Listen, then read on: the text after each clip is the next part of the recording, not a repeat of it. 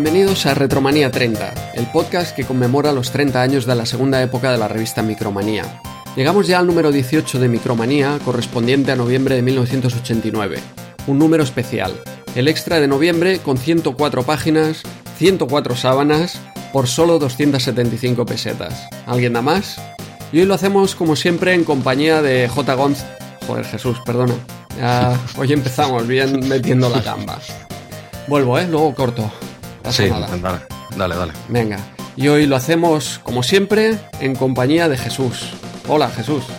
Saludos amigos y bienvenidos al suplemento. ¿Eh? Uy, Eh, ¿qué pasa? Jorge, ¿qué ha pasado aquí? Hostia, eh, Toto, tengo la sensación de que ya no estamos en Hawkins.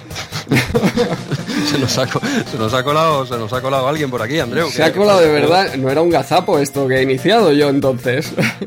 He debido entrar en algún en algún agujero de estos espacio-tiempo y no sé, estaba haciendo el long play de este mes de, de Retromanía 30 y no sé, de repente ha aparecido aquí. Ha sido decir tu nombre y conectarte directamente. Muy bien. Vaya. Vaya, o, sea, o sea que, eh, Jorge, eras tú el invitado sorpresa. No lo sabíamos ni, ni siquiera Andreu y yo. Vimos el Twitter el otro día y estábamos diciendo, digo, ¿quién vendrá al programa? ¿no? Y o sea, eres tú. Hostia, Sí, esto, esto es una encerrona sugariana que me habéis preparado aquí en, en toda regla, ¿eh, Andreu? El CPC a tope. Otra, otra vez solo ante el peligro, ¿eh? Sí, sí. Yo, yo particularmente tampoco lo sabía, o sea, ya os digo que ha sido una sorpresa de última hora. Nadie lo sabíamos y estamos aquí. Oye, pues ya, ya que estás, te, te quedas, te quedas a hacer el programa con nosotros, porque es la primera vez que tenemos aquí la, la redacción a- al completo, ¿no? De, de Retromanía 30. Sí, casualmente ahora mismo tengo unas tres horitas libres sin hacer nada y sin tenerlas planificadas para nada. Pues las vamos a necesitar hoy porque tenemos la tira de comentarios, ¿no, Jesús? Yo creo que ha sido récord el último, eh, el último episodio, récord de comentarios. Sí, no, no, la verdad es que, que la gente se, se va animando, oye, que, que ya nos gusta, ¿eh? ya, no, ya nos gusta, mira, estará contento Fran, ¿no? Porque va, va a conseguir que eso, que, que el programa dure la- las 4 y 5 horas al final. le vamos, vamos a coger a, a los cracks de, de no solo retro, ¿eh? Pero oye, que no- nosotros eh, encantados de, de que haya tanto comentarios, los, los respondemos en, en iVoox y, y también nos gusta leerlos aquí. Y no sé, yo creo que ya que tenemos desvelada la, la sorpresa de- de- del invitado, del invitado sorpresa, ¿no? Eh, ha, quedado, ha quedado muy natural, ¿eh? Nadie se ha dado cuenta que esto estaba preparado, ¿eh? seguro, seguro que nadie ni se ha enterado. Digo, hostia, mira, qué casualidad, se han juntado los tres, pues que graben, ¿no? Pero bueno, pues no sé, Jorge, Andreu, si os parece bien, como hoy tenemos faena por delante, somos tres, estamos toda la redacción y no tenemos la micro por delante y tenemos faena, si os parece bien, entramos ya directamente a, a los comentarios y luego le damos caña a la, a la micro de, de este mes eh, y no sé, a ver, y a ver, a ver qué sale, que, que trae, trae chicha, como bien has dicho, es un especial grandote, así que, que vamos por faena, ¿vale? Muy bien. Venga Jesús, que eso es tarea tuya. No, te, te animo- ¿te animas tú o qué, Jorge? ¿Quieres leer aquí? Porque tengo, tengo para rato, casi que os podéis ir a dar una vuelta y volver, ¿eh? Eh, bueno, llevo la camiseta de Retromanía 30 puesta, pero, pero eso no, no, no, no, me, no me da tanto ánimo como para meterme. No entraba en el, en el sueldo, no entra lo de los comentarios. Por esta vez lo- los voy a leer yo, pero me dijiste que me ibas a poner un becario para leer los comentarios, ¿vale? Jesús, no, no hay presupuesto. Te lo gastaste todo en granjear likes para tu tweet de MSX. Aún le debemos una pasta a Kojima. Madre mía. Eh, no, no recuerdo de qué me hablas, eh, pero ya continuaré yo leyendo los comentarios. Eh, hoy voy a intentar resumir porque estamos ya desbordados con, con tantos mensajes. Pero por supuesto, encantados de que nos escribáis y aquí estaremos para, para leerlos todos, ¿vale? Así que, que si os parece bien, empiezo a darle caña porque se nos echa el tiempo encima, luego Dale. vamos con las prisas. Así que eh, empiezo, voy, voy por faena, luego hablamos de esto de los likes de Kojima y, tal. Venga, eh, mira, empezamos por eh, un comentario que nos quedó suelto de- del número anterior de Retromanía 16, ¿vale? Que este se publicó el, el 1 de septiembre y es eh, un tal anónimo, ¿vale? Y que, que se, presenta, eh, se presenta como Javier y empezó RM30 por el episodio 16 y luego siguió con el 10, ¿eh? porque fue la primera micromanía que tuvo. Es un usuario de MSX. Jesús, ven a mis brazos, textual, ¿eh? hay alguno, hay alguno suelto por ahí. Aunque esté rodeado hoy por aquí. Un gran, perdón, lo voy a volver a decir, ¿vale? Usuario de MSX, ¿vale? y nada, dice que Ya son empezó- dos, ya lo has vuelto a decir, ya son dos usuarios, vas, aumentando ahí. Y los que caerán, y los que caerán, ¿vale? Eh, nada, y dice que aunque empezó con una videopack de, de Philips, de, su tío, y también flipó con el, el Sorcery de, de, Amstrad. Bueno, también hay que tocar otros sistemas menores, ¿no? Hay que, hay que, claro que se hay que abrir los brazos a todos los sistemas, hombre. Este era de, su primo, por supuesto, él, tenía un MSX, no sé si lo he, lo he comentado, ¿vale? Pero fíjate que con el que flipó es con el Amstrad, ¿eh? Con el Sorcery este. ¿eh? No te, no te oigo, se corta. Andreu, Andreu, yo creo que Jesús no ha visto todavía el Pinball Dreams de Amstrad. Vaya que sí lo ha visto, pero no quiere hacerle caso. Yo creo que lo de la supremacía le ha llegado al alma, ¿eh? Sí, sí lo he visto. Quería dejarlo para un poquito más adelante. Eh, sí, sí, que lo he visto y es una, es una gozada. Es una gozada y eh, eh, me sabe mal, me sabe mal por vosotros, porque que, os deis cuenta 30 años después de que tenéis un maquinón y, daos cuenta ahora, ¿no? a las puertas del 2020 es una pasada. Oye, eh, luego si queréis hablamos de eso, es, una locura. Yo no sé cómo pueden hacer eso en, un 8 bits en general, ¿eh? es que prácticamente... en, un 8 bits en general no, en CPC, Jesús. Jesús, te, conviene, en general no se puede conviene portarte bien con nosotros hoy, porque somos, dos, somos dos contra uno y en fin, no, no quiero hacer mucha sangre, pero la carpetita que me has pasado de juegos de MSX de este mes, en fin, lo dejamos ahí. Eso es cierto, luego hablaremos de eso, que esto que acabas de decir no es ninguna broma, te he pasado, luego lo explicaremos a, los oyentes, ¿no? Bueno, veo que esto va a ser hoy duro, va a ser un, podcast largo para mí. Se te va a hacer largo, sí. Se me va a hacer largo, se me va a hacer largo. Eh, sigo, sigo con con, Javier, ¿vale? Eh, dice que después tuvo una Amiga 500 y luego un Atari Lynx. ¿eh? Un amigo suyo le decía, sistema que pillas, empresa que quiebra. Porque el MSX, el Amiga, la Lynx, pobrecito, no le faltaba razón. ¿eh? más tarde fue dueño de una Game Boy y una Super Nintendo. Finalmente se despide, nos felicita por el programa diciendo que Retromanía 30 es para mí un espacio donde divertirme, relajarme y desconectar del estrés diario. Joder. os escucho principalmente en el camino al trabajo o por la noche. me encanta el tono general que conseguís y porque explicáis las cosas con calma y pocos tacos. de momento, a ver hoy cómo acaba la cosa, ¿vale? Y nada, nos dice que enhorabuena y, y seguir adelante, ¿vale? Este era el último comentario que, nos quedó por, por leer, que luego el mes siguiente nos decía él, ¿no? En otro comentario que leeremos, ¿no? Dios, ya me quedé con las ganas de leerlo, siempre los leemos, ¿vale? Aunque sea más tarde, porque a veces grabamos y, bueno, ya lo hemos explicado alguna vez, ¿no? Pero se intentan, se intentan leer siempre. Este era el único que quedaba pendiente. Si os parece bien, sigo con ya los de este mes, dijéramos, los pertenecientes a Retromanía 30, número 17, que este sí que se publicó ya el 1 de octubre. Si os parece bien, podemos tirar para adelante. ¿Vale? Eh, tenemos ya el primero, ojo, ojo la hora, 0045, tres cuartos de hora después de que salga el, podcast, eh, un, mensaje de Homoges que dice UE, muchas es, ¿vale? UE, al final es día uno, ¿vale? Cortito, conciso, eh, perfecto, oye, nos encantan también estos, ¿eh? Esto fue el primero, Esto es un poco para decir, he llegado el primero. Eso. Ahí no se ha escuchado nada todavía, pero el tío ha llegado el primero. Vale, luego pasamos ya a las 6 de la mañana, ¿eh? Sí, ya un poquito más tarde, ¿vale? Eh, tenemos de Bergamanataca que dice, la doblo en el brazo y a, casa a desplegar la tumbao. Hombre, ya le contestamos, como que de la micro nunca se despliega. Esto es un delito. Herejía, herejía, madre mía. pues no, pues no se queda aquí, porque luego el siguiente comentario, una horita más tarde, eh, dice, ya me la ha doblado el kiosquero.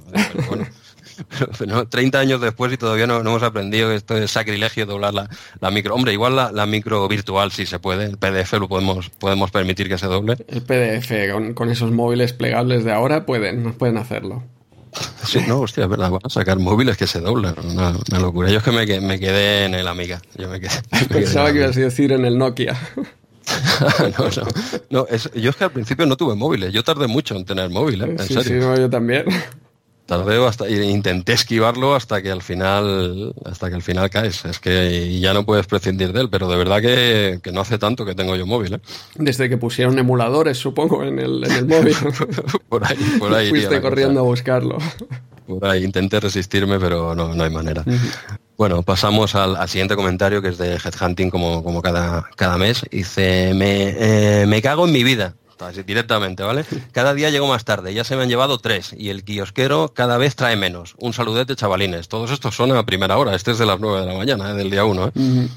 Eh, seguimos avanzando. Tenemos un anónimo, dice, muy buenas. Eh, bueno, respondiendo a la pregunta del concurso, hostia, el concurso aún no había salido, Andreu, el concurso. Va a, dar, va a dar faena con el concurso. Dice nada, respondiendo a la pregunta del concurso, eh, fue en la cárcel, jajaja. Ja, ja.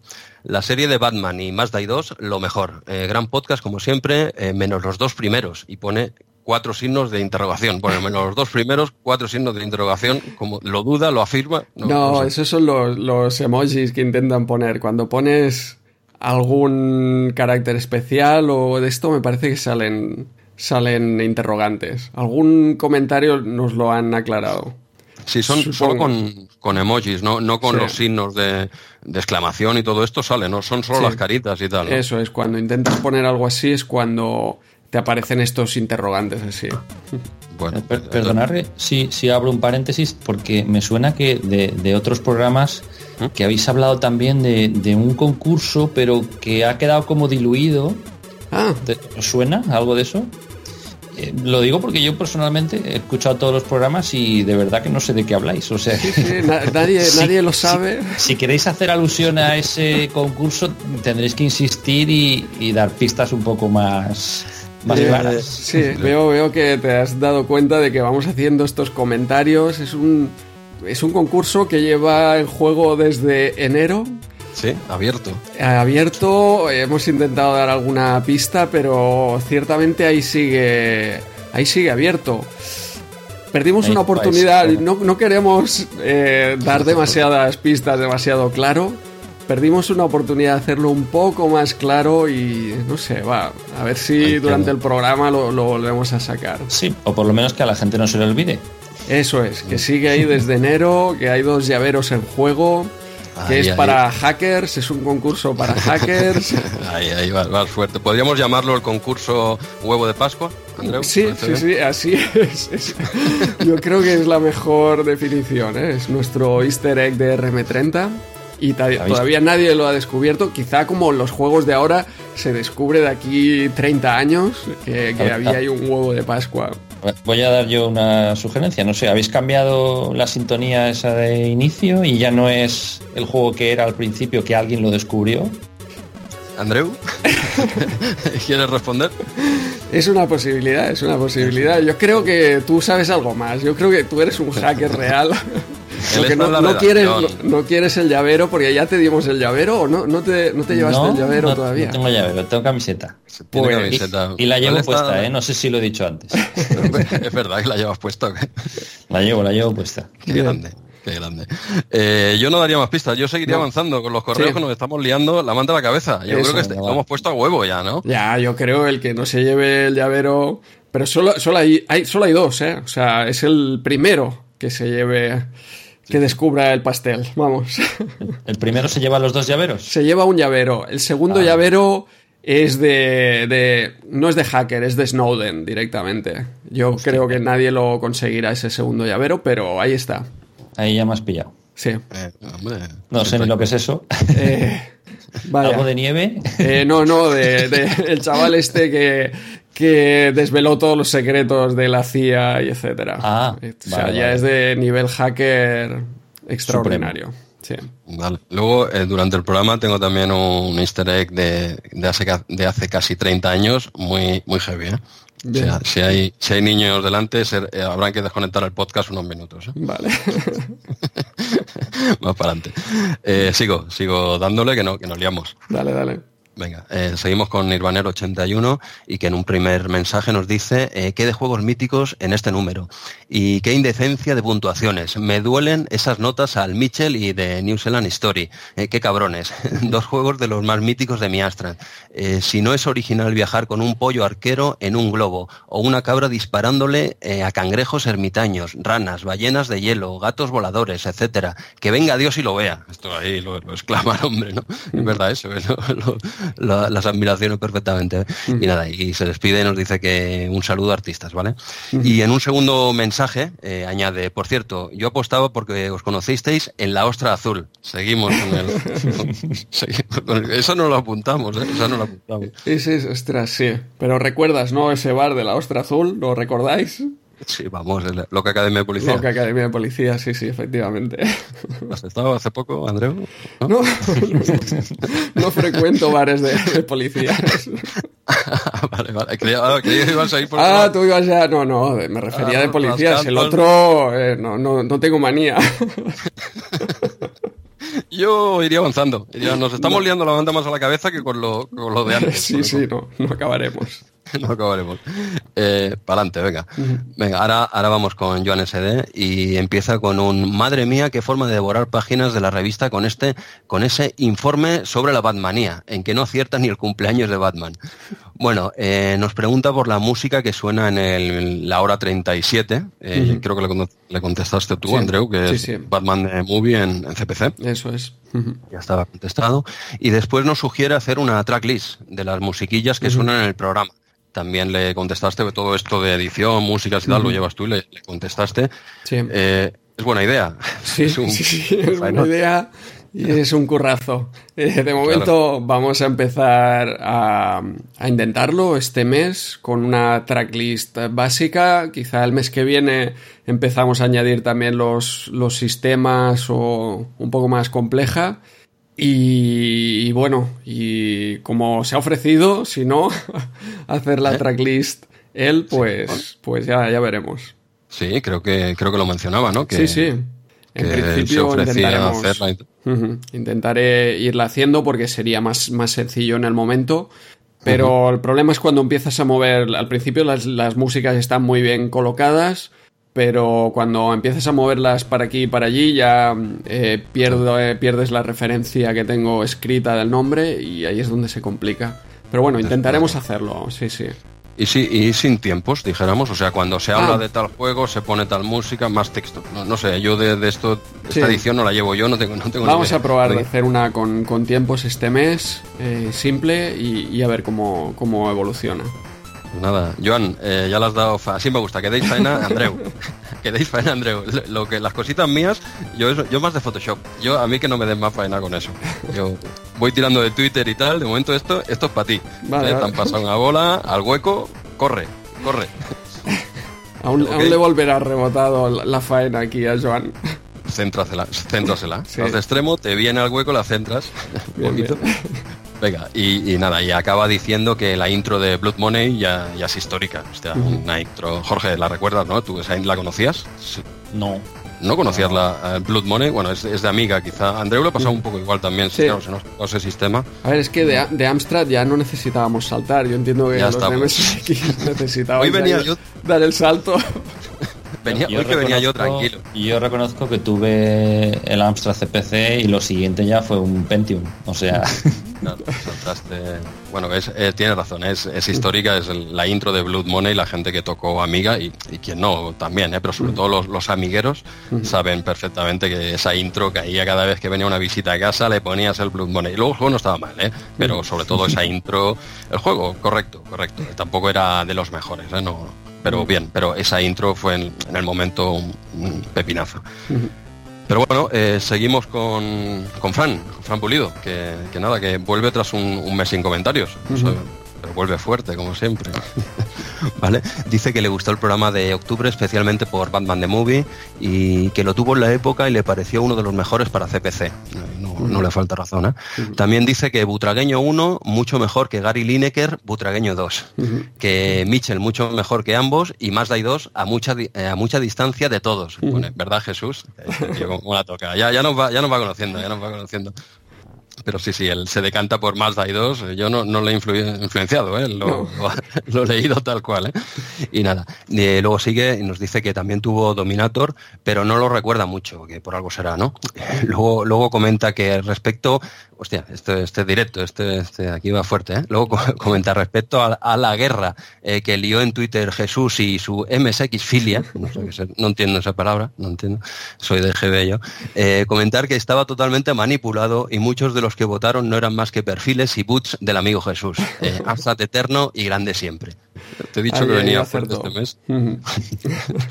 Eh, eh, se toma un mes de descanso, pero viene más. Yo casi que prefiero que escriba cada mes más suave, ¿no? O como, lo hacemos. Es que le provocas, Jesús, ese, ese tweet Aún escuece. Aún, aún no se escuece, ¿eh? un mes y medio, dos meses después. ¿eh? Ese es doblar en votos. Fue, jodido, ¿eh, Andreu? Ahora ya lo recuerdas, ¿no? De repente. Me ha venido, me ha venido. No, tengo una memoria, es que tengo una edad que a veces se me va, me viene la memoria. sigo, sigo con, con Fran, ¿vale?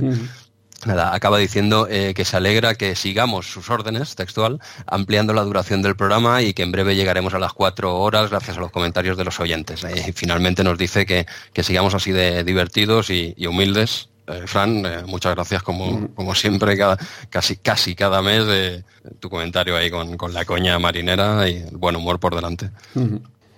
¿Seguimos? ¿Un poquito? Sí, sí. Vale, muy bien. Eh, tenemos el anónimo de antes. Esto es porque no es el mismo, es Javier, pero es porque ah. nos ha dado de alta, ¿no? En, en Probablemente, o, no, esté eh, logueado en el momento. Mm. Mm, sí, sí, sí. Bueno, es anónimo, pero él siempre lo dice. Este anónimo se presenta como, como Javier y se, se, lamenta, esto es lo que comentaba antes, ¿no? Por no salir en los comentarios del 16, el, anterior, el primero que he leído, ya le respondimos, ¿vale? Que no siempre, no grabamos el último día del mes y no sé, hoy que día, por ejemplo, es 23, pues todos los comentarios a partir del 23 no saldrán en este mes, pero sí en el siguiente, ¿vale? Eh, pero que como antiguo usuario de MSX y Atari Lynx, ahí estamos, lo había comentado, ¿qué ordenador tenía, Javier? Eh, como antiguo usuario de MSX y Lynx, eh, no se puede venir abajo, este ya está curtido mil, mil batallas, ¿vale? Que tiene un gran recuerdo de Batman the Movie en MSX y posteriormente en Amiga. Y a mis brazos Jesús, otra vez. Sí, sí, pasó por mis sistemas. ¿eh? Les hundimos las empresas a esta gente, ¿eh? los dos. Sí, sí. Que tenga cuidado Nintendo ahora. cierto, cierto. Y nada, eh, dice que si hubiese salido Kim Basinger hubiese sido candidato a Best Game Ever. La verdad es que sí, eh, faltaba el detallito, el detallito ese. Y comenta que junto a Jurassic Park, lo de Batman the Movie fue una de las mejores operaciones de marketing jamás vinculadas a, una película. Cierto, fue un pepinazo aquello. No recuerdo yo que, es, que lo hagan tan bestia, ¿no? Lo que es la de pasta que se deberían dejar allí, macho. Quizá antes no era tan habitual, ¿no? Yo creo que ahora mm, es, más habitual o, a lo mejor ahora tampoco las vemos tan tan marcadas porque uno, no, tenemos la edad que teníamos entonces y dos, porque ahora esto se sucede semana a semana. Entra una película, entra otra, entra otra y en aquel momento a lo mejor eran como más puntualmente si las pelis gordas, dijéramos, no, no eran cada, no eran mm. semanales o mensuales, ¿no? Era mm. una al año, ¿no? En Navidad, ¿no? El gran estreno, esas cosas. Mm, Los abuelos cebolletas, somos ya. Esto va así. Y, pero sí, sí, puede ser, seguramente por lo que acabas de comentar. ¿eh? Eh, luego acaba diciendo que cuidemos a Mott cuando toque review, ya que es un, es un eterno juego deseado para él. Eh, después él mismo se responde, ¿vale? antes de que respondamos nosotros, y comenta que Batman ha sido en general un personaje bien tratado por los videojuegos y el cine. Personalmente me quedo con el Batman de Ritman, quizás mi primer recuerdo de, MSX, y dice que en cine, con las dos de Burton y las tres de Nolan, con eso se queda, ¿no? De todo lo, de todo lo que han hecho, ¿no? Y añade que Michael Keaton es, es, un actorazo, que por fin se le reconoce como tal en su trayectoria final. Comenta que va a probar Blood Money, tampoco lo conocía, Así es de.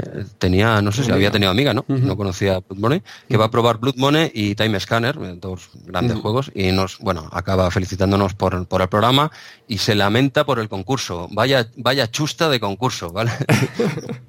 y dice, cierto, totalmente cierto. La respuesta, que por cierto, la respuesta correcta es la A, ¿vale? La A era orfanato alemán. Ahí, lo dejo. vale, luego hay que desvelarlo, ¿eh, Andreu? Sí, sí. A ver, a ver. No recuerdo cuál, cuál, era la realidad. Yo creo que alguno, algún comentario tenemos ahí que nos ha mezclado todas. Ese es el que ha acertado. Eh, ¿Ese o el que voy a leer ahora? A ver, a ver. Ahora, ahora, me dirás si este tiene, tiene razón. Ventaja, ¿no? O no tiene razón. Hablamos de un tal Gaby que dejaste plantado este verano en un campo de fútbol, tus miedos y tus historias. Vale. No, no, yo, a ver, conmigo no tiene nada, Jesús. No. Pero hubiese saldado la cuenta contigo, que a mí ya me está bien. Eso es lo que tú quisieras. a mí está bien. Eh, Gaby, venga, pues, eh, le damos con Gaby. Eh, dice que se iba a tomar un tiempo para contestar este episodio, pero cuando llegó el momento del concurso textual no pudo contenerse. Dice que efectivamente es una pregunta endiablada, con trampa y solo para expertos, porque ninguna ¿eh? de las respuestas es correcta. Y sentencia con un, la respuesta correcta es a finales de la década de los 80 en un caravaning. No en un camping, en un caravaning, ¿vale? Lo deja bien clarito. Y nada, acaba diciendo que ya nos pasará los datos por privado para que le podamos enviar el premio. Bueno, algo que objetar, Andreu. No, no, está, está claro, ¿ves? Como no era, no era ninguna de las respuestas, no, no fuimos suficientemente concisos. Ahí, lo ha clavado, ¿eh? Realmente no es un camping, es, un caravaning. Sí, sí.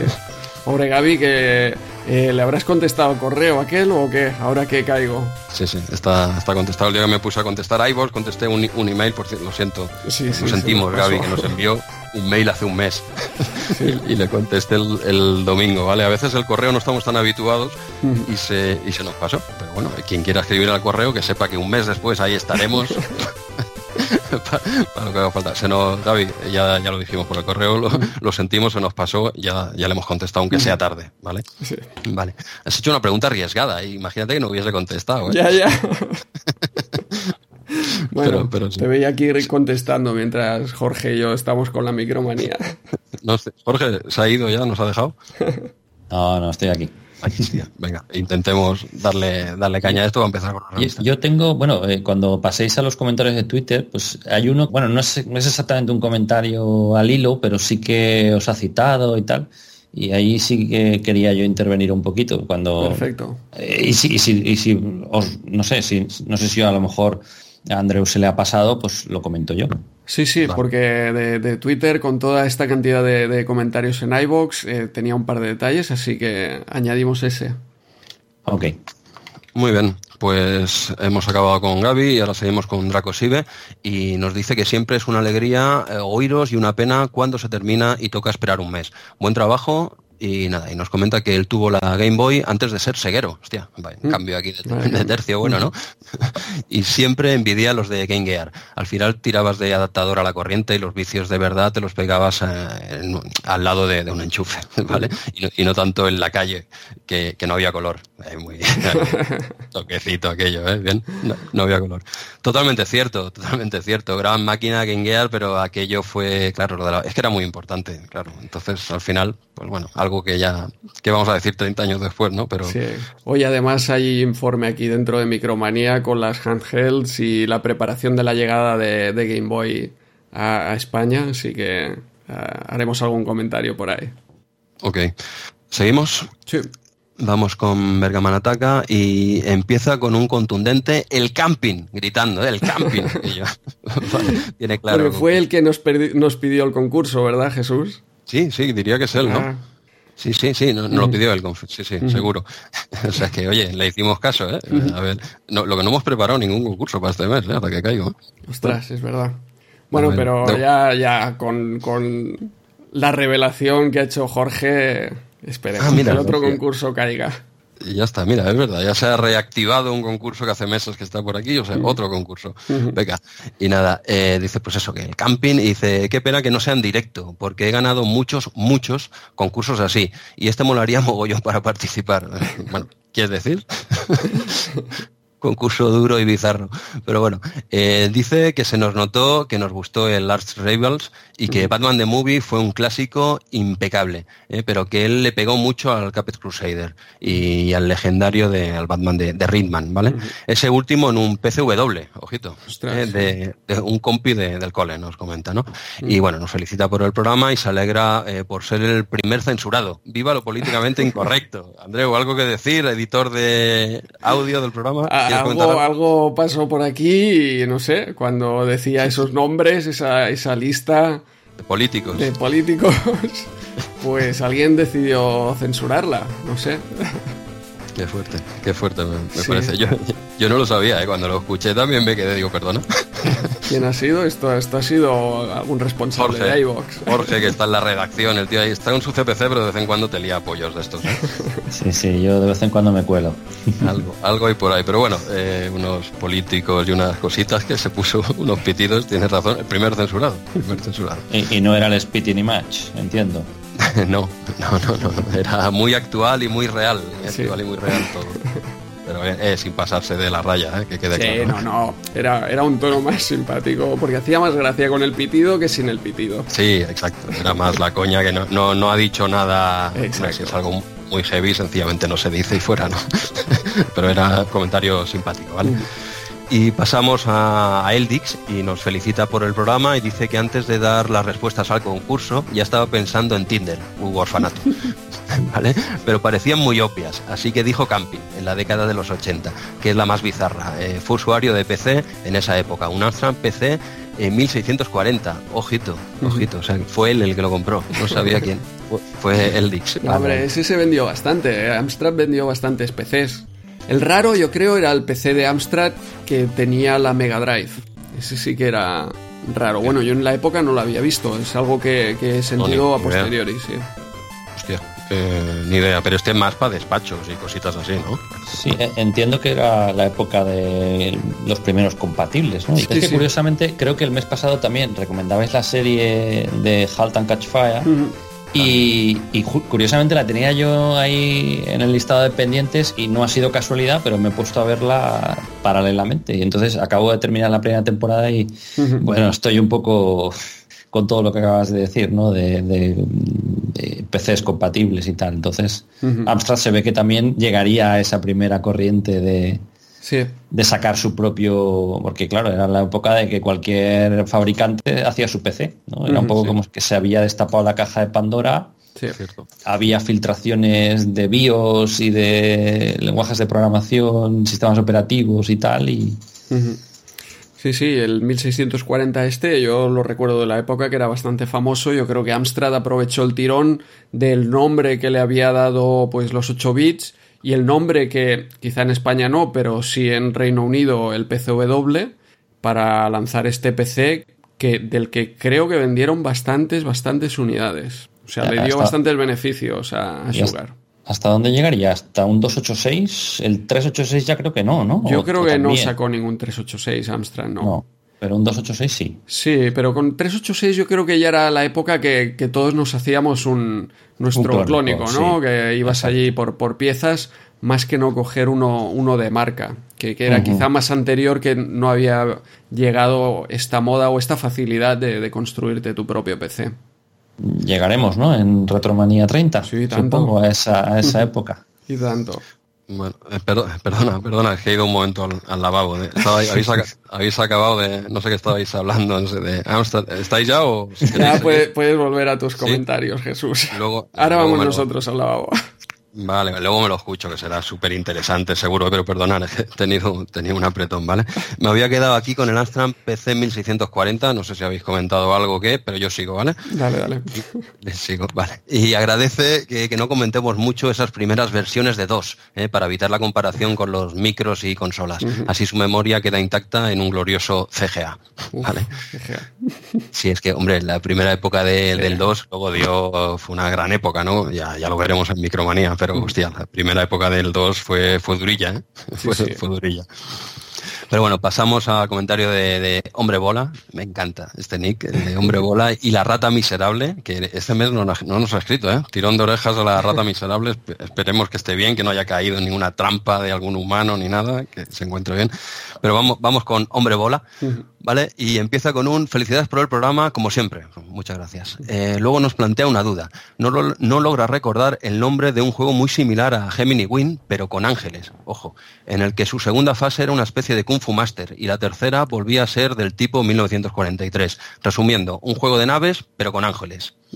Eh, ¿Qué tal? Yo le contesté en iBox y le dije que, bueno, evidentemente como todos lo, leeríamos aquí y pediríamos la, ayuda de nuestros sabios oyentes porque yo no sé a qué juego se refiere. Jorge, ¿sabe? ¿Un Gemini Win con ángeles? Mm, lo de los ángeles me recuerda a Star Lord, pero no, no es un no es un no es un juego de naves, entiendo. Que es lo que segunda, es Wing. La segunda dice que es una especie de Kung Fu Master. Ojo, ¿eh? se pega aquí un quiebro juego. Primero con naves, tipo con, ángeles, y luego una especie de Kung Fu Master. Luego vuelve a ser del tipo 1943. Nos dice, es que sinceramente lo he intentado buscar, ¿eh? pero. No, no, ni idea. A mí, a mí me suena algo de eso, pero para no sé. Tercer bueno, concurso aquí en marcha, Jesús. tercer concurso en marcha, los oyentes, si alguien, si alguien puede ayudar a, Hombre Bola, ¿vale? Eh, no sé, la verdad es que no lo sé, lo hemos comentado aquí, a ver si alguien se anima y en los comentarios del mes siguiente, en Twitter o donde quiera, no, no, no resuelve esta duda, a nosotros y a, y a este oyente.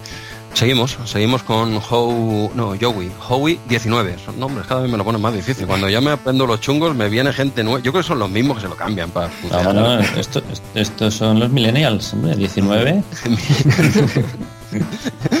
o sea, tú crees que tiene 19 años, no que, lo, no que ha abierto la cuenta en el año 2019. O sea, ¿tú crees no. Que tiene 19 años. Bueno, pues tenemos un millennial entre nosotros, eh, fiel usuario de, Amstrad seguro. Cuida, cuidado ahora con los tacos, ¿eh? No, no, no, aquí, con cuidado, no me acuerdo que decía, lo tengo aquí apuntado.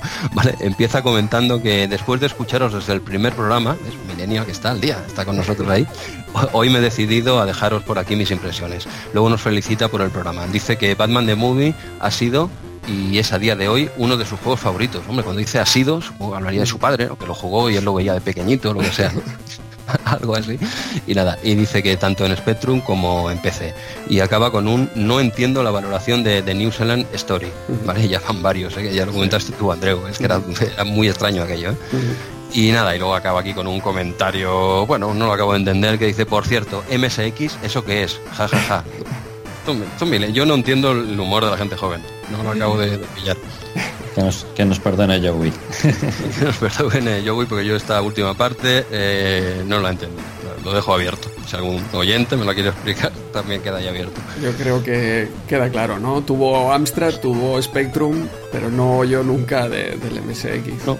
¿Qué es? ¿Qué, ¿Eso qué es? Bueno, bueno sigamos, sigamos. Venga, vamos con César Fernández. Dice que Batman the Movie salen todos, ¿eh? es que juega, tío. Batman the Movie eh, se le escapó vivo en su día. Ojo, que le pasaron el sí, sí, que le pasaron el Capet Crusader, ¿vale? Al que considera, dicho finamente, un poco inferior, ¿eh? por lo que por lo que ha visto en YouTube. Añade que tiene pendiente probarlo. Habla del Batman the Movie. Ojo, Ojo que no, que no lo ha probado. ¿eh? Dice no compartir nuestra opinión respecto. No, ya está, pues paso. Sigo otro comentario. Venga. Que no comparte nuestra opinión respecto a Gemini Win. Que él lo disfrutó en su día en su Amstrad. Bueno, ¿qué tal? Hay gente pato. No, hombre, era bastante colorido. Yo creo que no. El problema es que el arcade era muy bueno y este, pues, tenía sus deficiencias, pero, pero tampoco la nota era muy exageradamente baja porque en Amstrad ya comentamos pantalla completa, mucho colorido y a pesar de ser un poco brusco, era, era jugable. Y un juego de naves con una pantalla grande eh, se hace más, más sencillo de, de, aguantar, de durar ahí un poco. Sí, la conversión de 8 bits, la de Amstrad precisamente sí, es lo que comentamos en el otro programa, que sí, que esa es de las poquitas que se salva. Pero claro, es que es inevitable, ¿no? Compararlo con el arcade que, que realmente es el, bueno, ¿no? Bueno, casi siempre, pero hay conversiones mejor y peor hechas. Bueno, él lo disfrutó, oye, perfecto. Y nada, y luego dice que Mr. Eli eh, también lo disfrutó. Eh, pero que en, recreativa y luego en mame. Acaba comentando que él se echó unas buenas risas con la serie de Batman de Adam West, grande, eh, la cual pudo ver en valenciano, ya que el canal No se podía ver desde Murcia, ojo. Y acaba diciendo que seguid así, mejoráis cada podcast. Bueno, es curioso esto del... Sí, es verdad, no, ahora, creo que ya no se puede, ¿no? Que lo cortaron eso así. Hacen, hacen sombra, ¿no? Me parece que intentan que, estas autonómicas no, no llegue la señal a otras comunidades, pero bueno, hoy en día con eh, internet y, acceso a través de otras plataformas, yo creo que ya se puede ver cualquiera desde cualquier sitio. Que no puedes poner, yo que sé, puertas al monte, ¿no? Que no, no lo veo bien, pero bueno, que en esa época lo recibía perfectamente, pero claro, en, valenciano. Pero, pero, bueno, como había onomatopeyas y tal, se entendía todo. Era muy, era, muy fácil. Gran serie, gran serie.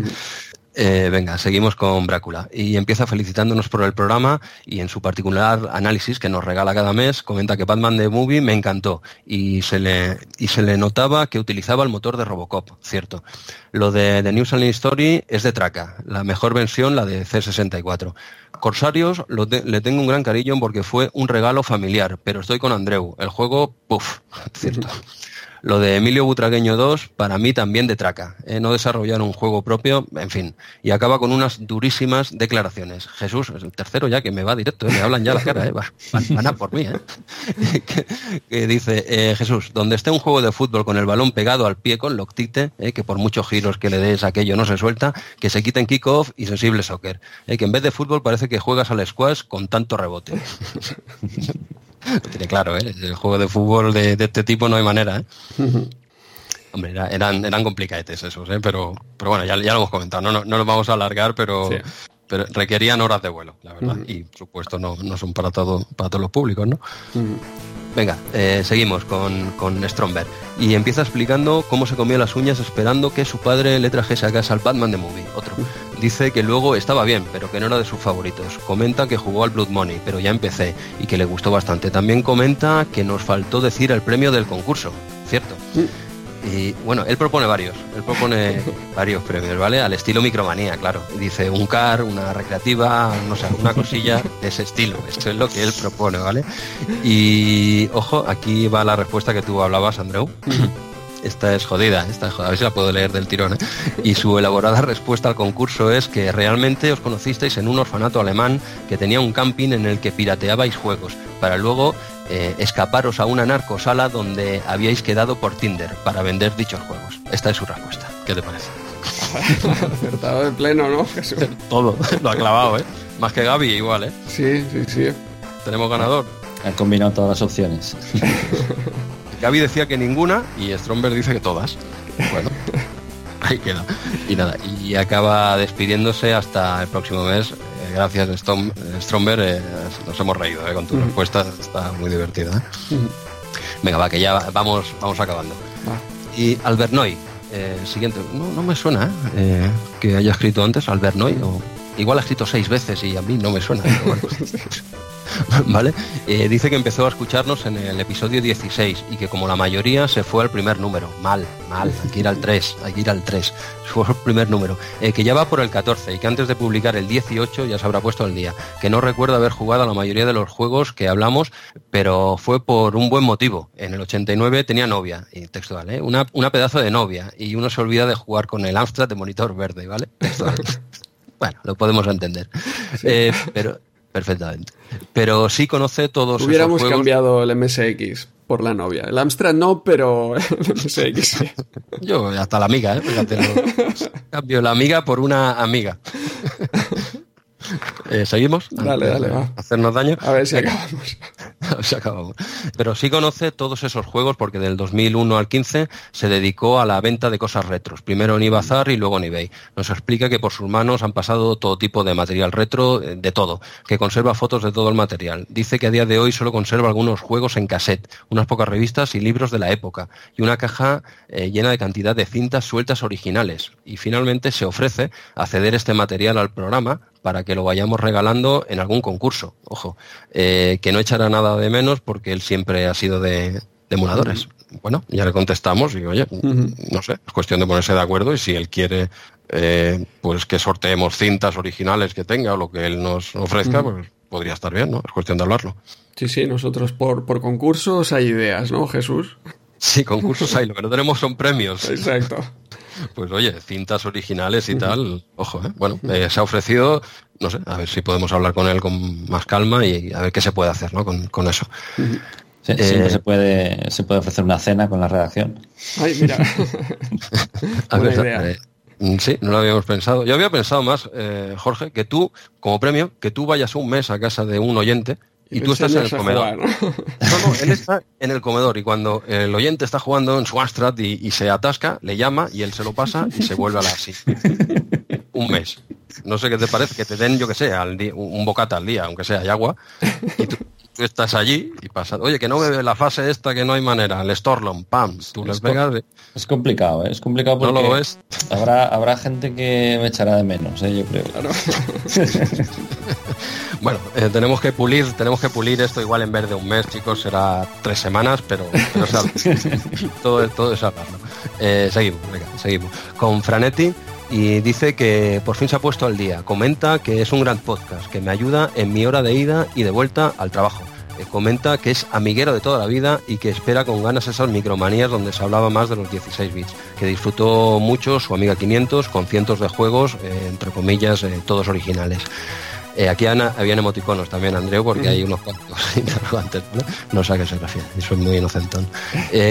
más tarde, su mujer le regaló un, CD32 dice, y dice que es amigo de, de Canu 2021 desde hace más de 30 años. Ojo, que se conocieron jugando en la recreativa del Cabal, que actualmente juegan a tope al Kickoff 2 online y que les encantaría que les invitemos al programa cuando hagamos mm, su review. Dice que aproximadamente sobre agosto del 90, o sea, no sé, verano que viene. Bueno, Ahí ya le lo apuntamos.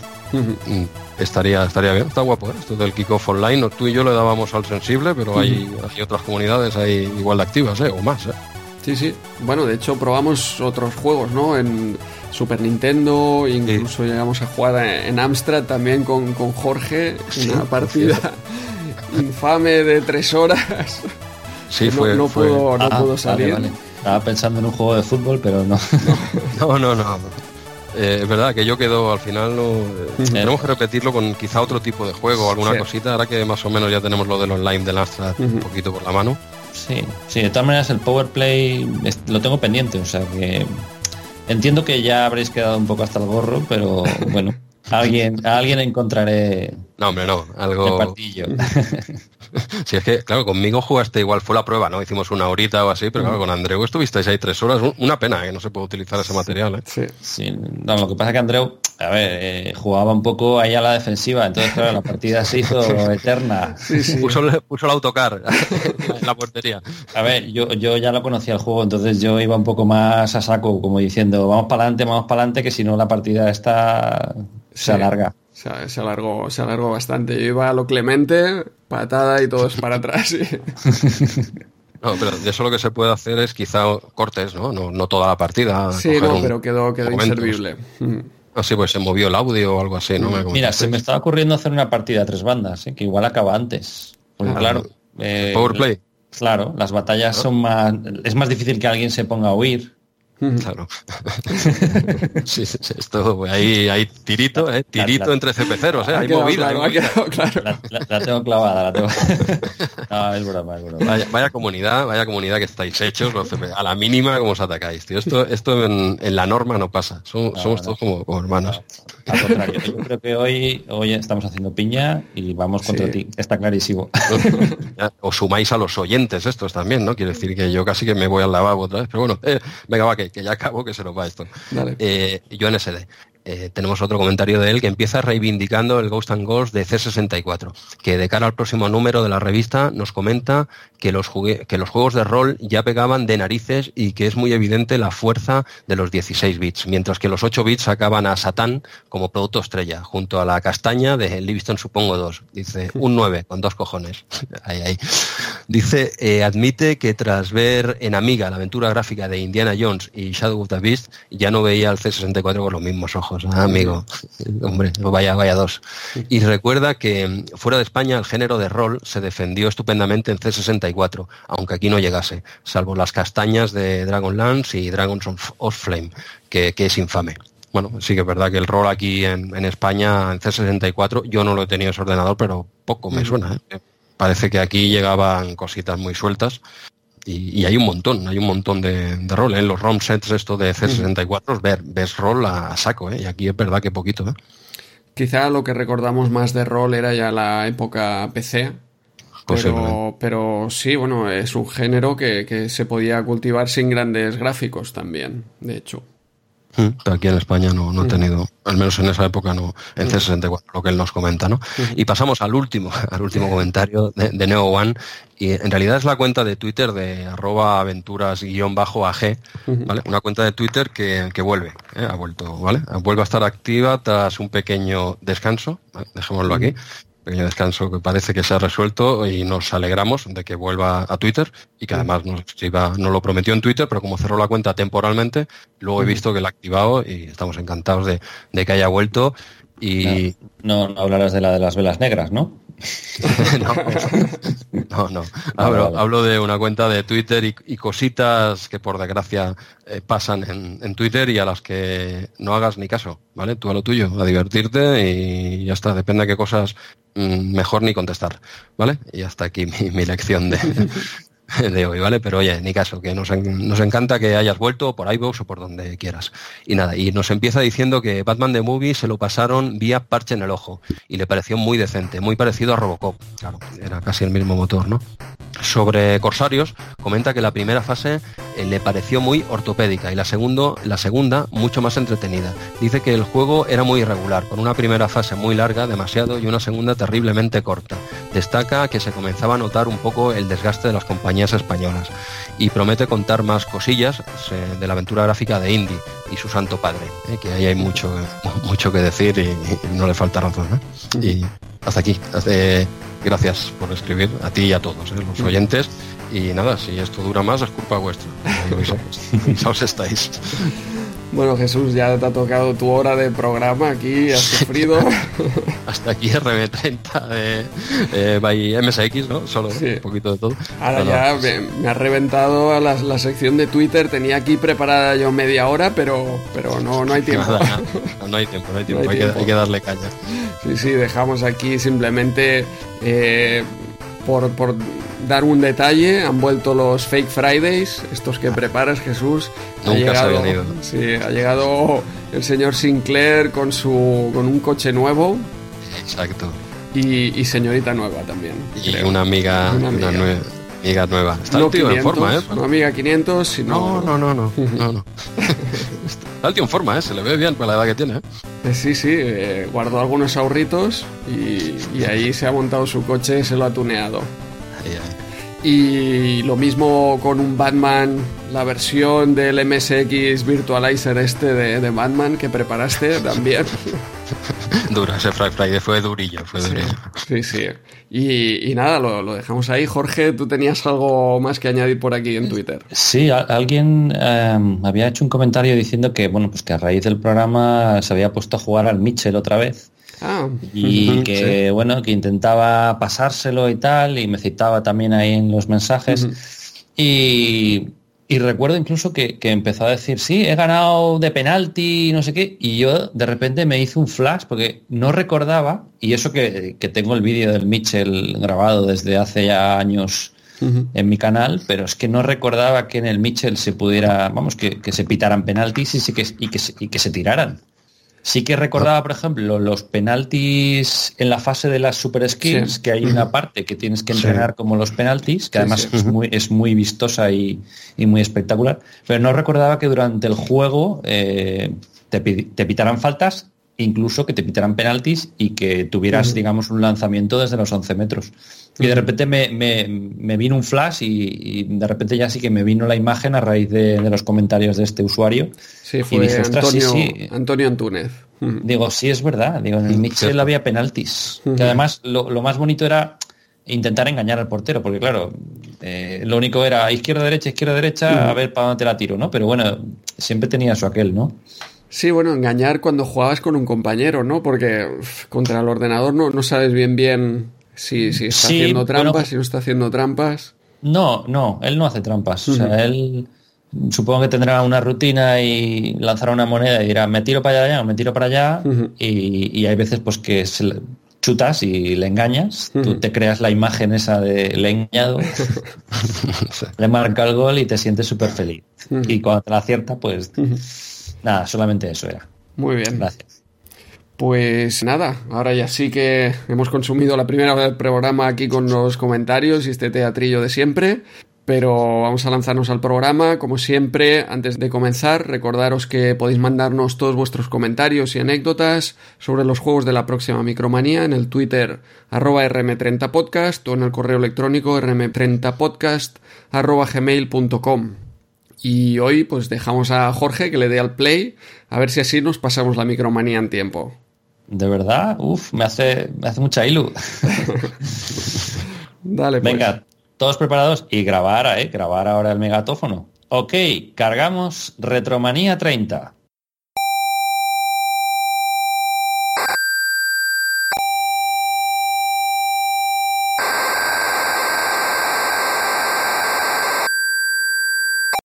Pues tenemos hoy este número extra con 104 páginas, 275 pesetas, como dice aquí en la portada.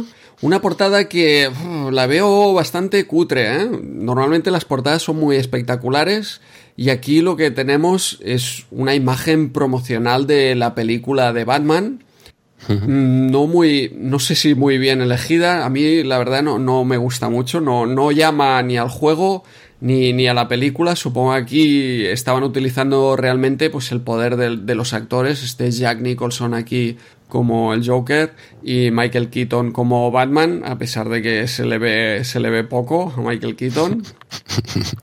Sí, y... además, si me permitís, por compararla con la del número anterior, que también eh, centraba la atención sobre Batman, sí simple y llanamente, el logotipo de Batman es mucho más vistoso que la parejita esta que parece en Family Cansado, sí, Sí, totalmente. tal, cual lo del logo y lo de Famino y Cansado. Sí, sí, y aparte aquí con letras grandes, inventa tu cómic de Batman y participa en nuestro concurso. Bueno, era un poco vender, yo creo que la, más la película casi que, que el videojuego y vender el concurso este de Micromanía. Pero imágenes de videojuegos, esta no parece una portada de esas que, nos colgáramos en la, en la habitación, porque nos queda aquí el Astromarine Corps, el AMC, con un recuadro pequeñito con, con su portada. Sí, un dibujo espectacular, pero que, que no tenemos más que eso, de, videojuegos. Nos, nos, dicen, nos hablan aquí de mod y las claves de, de, la aventura esta monstruosa. Nos vuelven a hablar del eh, concurso este europeo de videojuegos y todas las novedades del PCW de Londres.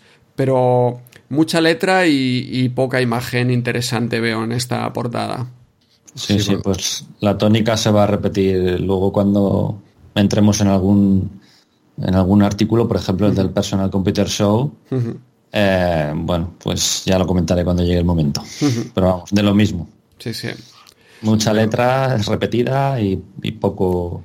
Sí, sí. Hubiese quedado ahí guapo el, el mod, ¿eh? En grande. Exacto, sí, sí, yo creo que, que, era algo más, más vistoso. Pero bueno, aquí tenían que vender, entiendo, la micromanía y todo ese pastón que se gastaron en marketing de la película, pues eh, parte llegó aquí. aquí lo tienes. Eso es, un anuncio en toda regla. en, la portada es un anuncio en toda regla de, la peli y tal, porque claro, ya, ya lo ha dicho Jorge, ¿no? Ya del número anterior ya fue Batman de Movie el, prota, ¿no? Yo creo que es de las pocas veces, por no decirte la única, no, no, lo recuerdo, ¿eh? son 80 números, pero que se repite, ¿no? El mismo juego dos veces en portada, eh, no recuerdo otro. Igual sí, ¿eh? Pero raro, ¿eh? Muy raro. Sí, sobre todo destacaría la poca gracia con, la que lo han hecho, en todo caso.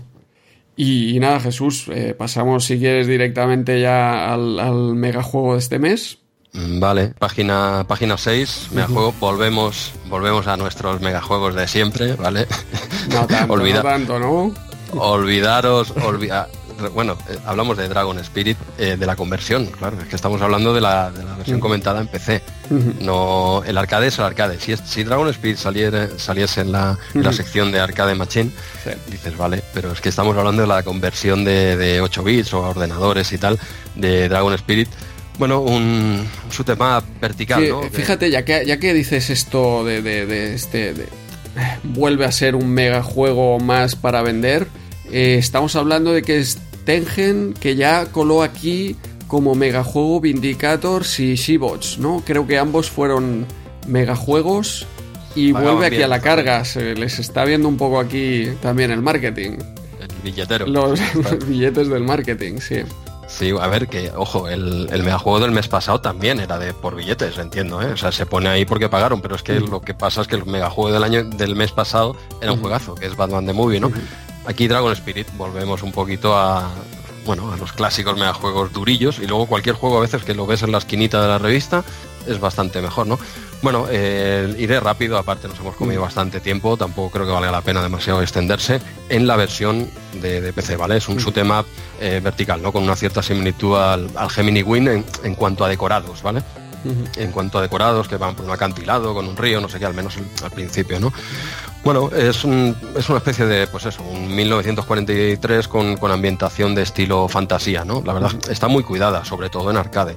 Eso, las cosas como son, ¿no? Bueno, es un diseño inspirado en dragones, eh, de cuentos de princesas, eh, todo esto, ¿no? Toda esta temática y tal, que en 8 bits, pues claro, queda un poco, un poco deslucido, ¿no?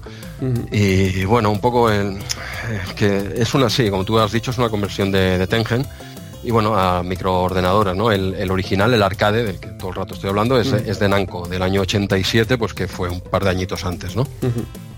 Bueno, empiezas con, con, cinco vidas. Lo bueno es que no, no mueres al toque. Yo esto de la muerte al toque, me, yo quitando aquí al, invitado de hoy, poca gente podemos superar esto, ¿no? De al menos tienes un poquito una, una pequeña barra de energía, ¿no? Porque si, si te dan y mueres, complicado. Aquí no, no mueres al, al, toque. La dificultad podríamos decir que es media alta para mí. Seguro que Jorge opina otra cosa. es complicado, es complicado. Y sobre todo, yo que... Me quedo más tranquilo, ¿eh? Si lo dices tú, me quedo más tranquilo. ¿eh? Sí, no, además yo he probado la versión de Amstrad y sobre todo los controles son, son complejos porque no te deja redefinir teclas exacto, mm. exacto. Y, con joystick necesitas, porque tienes dos disparos. Tienes el disparo, digamos, frontal, porque tú vas volando con el dragón, pero luego también tienes, digamos, como si tiraras unas bombas al suelo, entonces eso tiene un alcance de pues, dos dedos en pantalla. Entonces. O uno. Sí. Entonces cuando, cuando estás jugando con teclas, las teclas son el espace, que estaría bien, pero luego es el return. Entonces el return ahí que le das con el meñique, o sea, es. Es muy complicado. Y cuando juegas con joystick, pues pasa lo mismo. O sea, estás con el joystick y luego tienes que tener otra mano en el teclado para los, el otro tipo de disparo. Eso quizás es lo que menos me ha, convencido, ¿no? A pesar de eso, creo que está bastante bien hecha la, conversión. Sí, yo también creo Que, es una buena conversión y el problema que le encuentro al juego quizás es que el, sprite es tan grande, ocupa tanta pantalla que es muy fácil también que, te disparen. Eso también me he fijado yo, sí. Eso en, en, arcade está mucho mejor porque obviamente la pantalla de juego es más grande, pero aparte tiene scroll lateral. Cuando te acercas a los lados hay un poco de scroll y entonces pues eh, este, esta dificultad no, no, representa tanta dificultad, pero es que ocupa tanto en pantalla que a poco que te venga un disparo es difícil de, esquivar. en, el arcade cuando viene una lluvia de bolas pues puedes huir por, esa, por esos rincones, por esos laterales. Pero aquí, como, como bien dices tú, el muñeco pues no muere al toque, pero sí que es verdad que muchas veces te dan y no te das cuenta de que te están dando. Sí, es que también cuesta, depende en qué versión cuesta incluso distinguir un poco, ya no los enemigos, pero sí los disparos. A mí me, ha pasado, ¿no? Que depende en qué versión cuesta un poco. De, hecho, de hecho, perdonar, eh, en Amstrad CPC el, color, vamos, el, spray de, las balas de los enemigos son iguales que las que lanzas tú. O sea que no, no hay diferencia. No, no, es que yo lo veo, a ver, eh, en Amiga es bastante bastante similar, ¿no? Al, arcade, ¿no? Eh, en 2 es algo más, bueno, no está tan mal, ¿no? Pero las conversiones de 8 bits yo no las veo tan bien hechas como opináis vosotros, ¿no? Pero que no, digo que sean una castaña, ¿eh? Pero yo creo que, no sé, este juego quizá le venía grande para los 8 bits o la conversión quizá no, no grande, porque hemos estado comprobando y actualmente incluso que los 8 bits pueden hacer maravillas, ¿no? Pero las conversiones en 8 bits no las veo demasiado cuidadas, la de Amiga la veo bastante decente y la de 2 yo creía que iba a ser realmente una castaña, algún comentario lo decía, ¿no? Los juegos de 2 de esta época, ojo, bueno, no, no, está tan mal, está mejor que la de 8 incluso. No sé, esa es mi opinión, ¿eh? cada uno, desde luego. Veo aquí que pone versión comentada PC, no, no me había dado cuenta y yo he probado las de 8 bits y arcade, no, no he probado la de PC. ¿Qué, tarjeta gráfica utilizaba? ¿Es una EGA o, es mm, TGA? Entiendo que entiendo que EGA, pero no, no lo sé. La verdad o sea, era colorido, no, no eran cuatro colores. Pues no, no, no, se ve. Se, supone que las pantallas que hay en la revista serían de esa, ¿no? De la versión PC.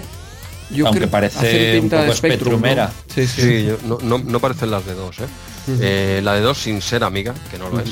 Eh, yo creo que sí, que está medio camino, ¿no? Tienes ser amiga, tienes dos y por debajo 8 bits. Y luego, por supuesto, el arcade que juega otra liga, ¿no? Así es como lo, he visto yo. Quizás porque yo sí he probado esta de dos, Andreu, me ha parecido que las de 8 no las veo tan bien. Igual si tú hubieses probado esta de dos o la, no sé, la amiga sí que creo que le has dado Yo, eh, no, no, Amiga no, no la he probado, ya te digo que para 8 ah, bits y arcade. Amstrad me ha parecido muy colorido, es un poco lo que comenta Jorge también, ese problema con, las balas, muy colorido, pero la versión de, Spectrum eh, me ha gustado porque era bastante fluida y sobre todo eh, he visto que, los disparos se veían claros. ¿eh? Hay juegos de, Spectrum que con todos utilizan el mismo color y no te das cuenta del disparo ¿eh? te han dado.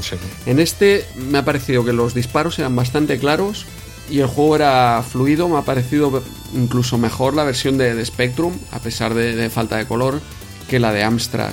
Y la de Commodore, que combina un poco todo, buenos, buen colorido con fluidez tiene el problema este que hacen siempre de la pantalla horizontal.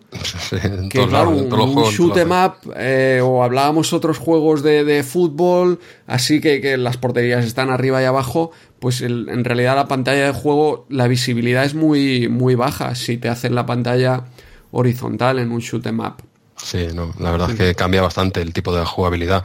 Bueno, yo no sé vosotros, yo añadiría poquito más. Es ¿eh? decir que tiene, eh, bueno, depende de dónde lo he leído, ocho niveles según Micromanía creo y nueve por otros sitios que he leído quizás se refieran a otras conversiones. No sé si sabéis exactamente si son ocho o nueve niveles con su final boss. Sí, yo diría que en arcade son más y ocho es eh, las conversiones. Las conversiones serán ocho.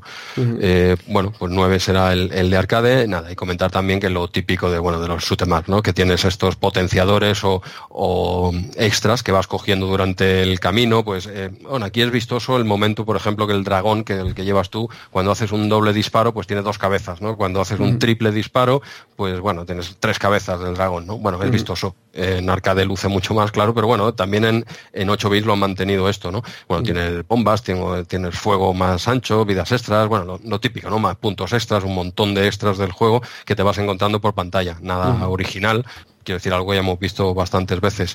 Y, bueno, y comentar sin más que, hay una segunda parte, ¿no? Que es de, Dragon Saber, no lo conocía para nada, Dragon Saber, After History of the Dragon Spirit, queda bien claro de dónde viene la cosa, ¿no?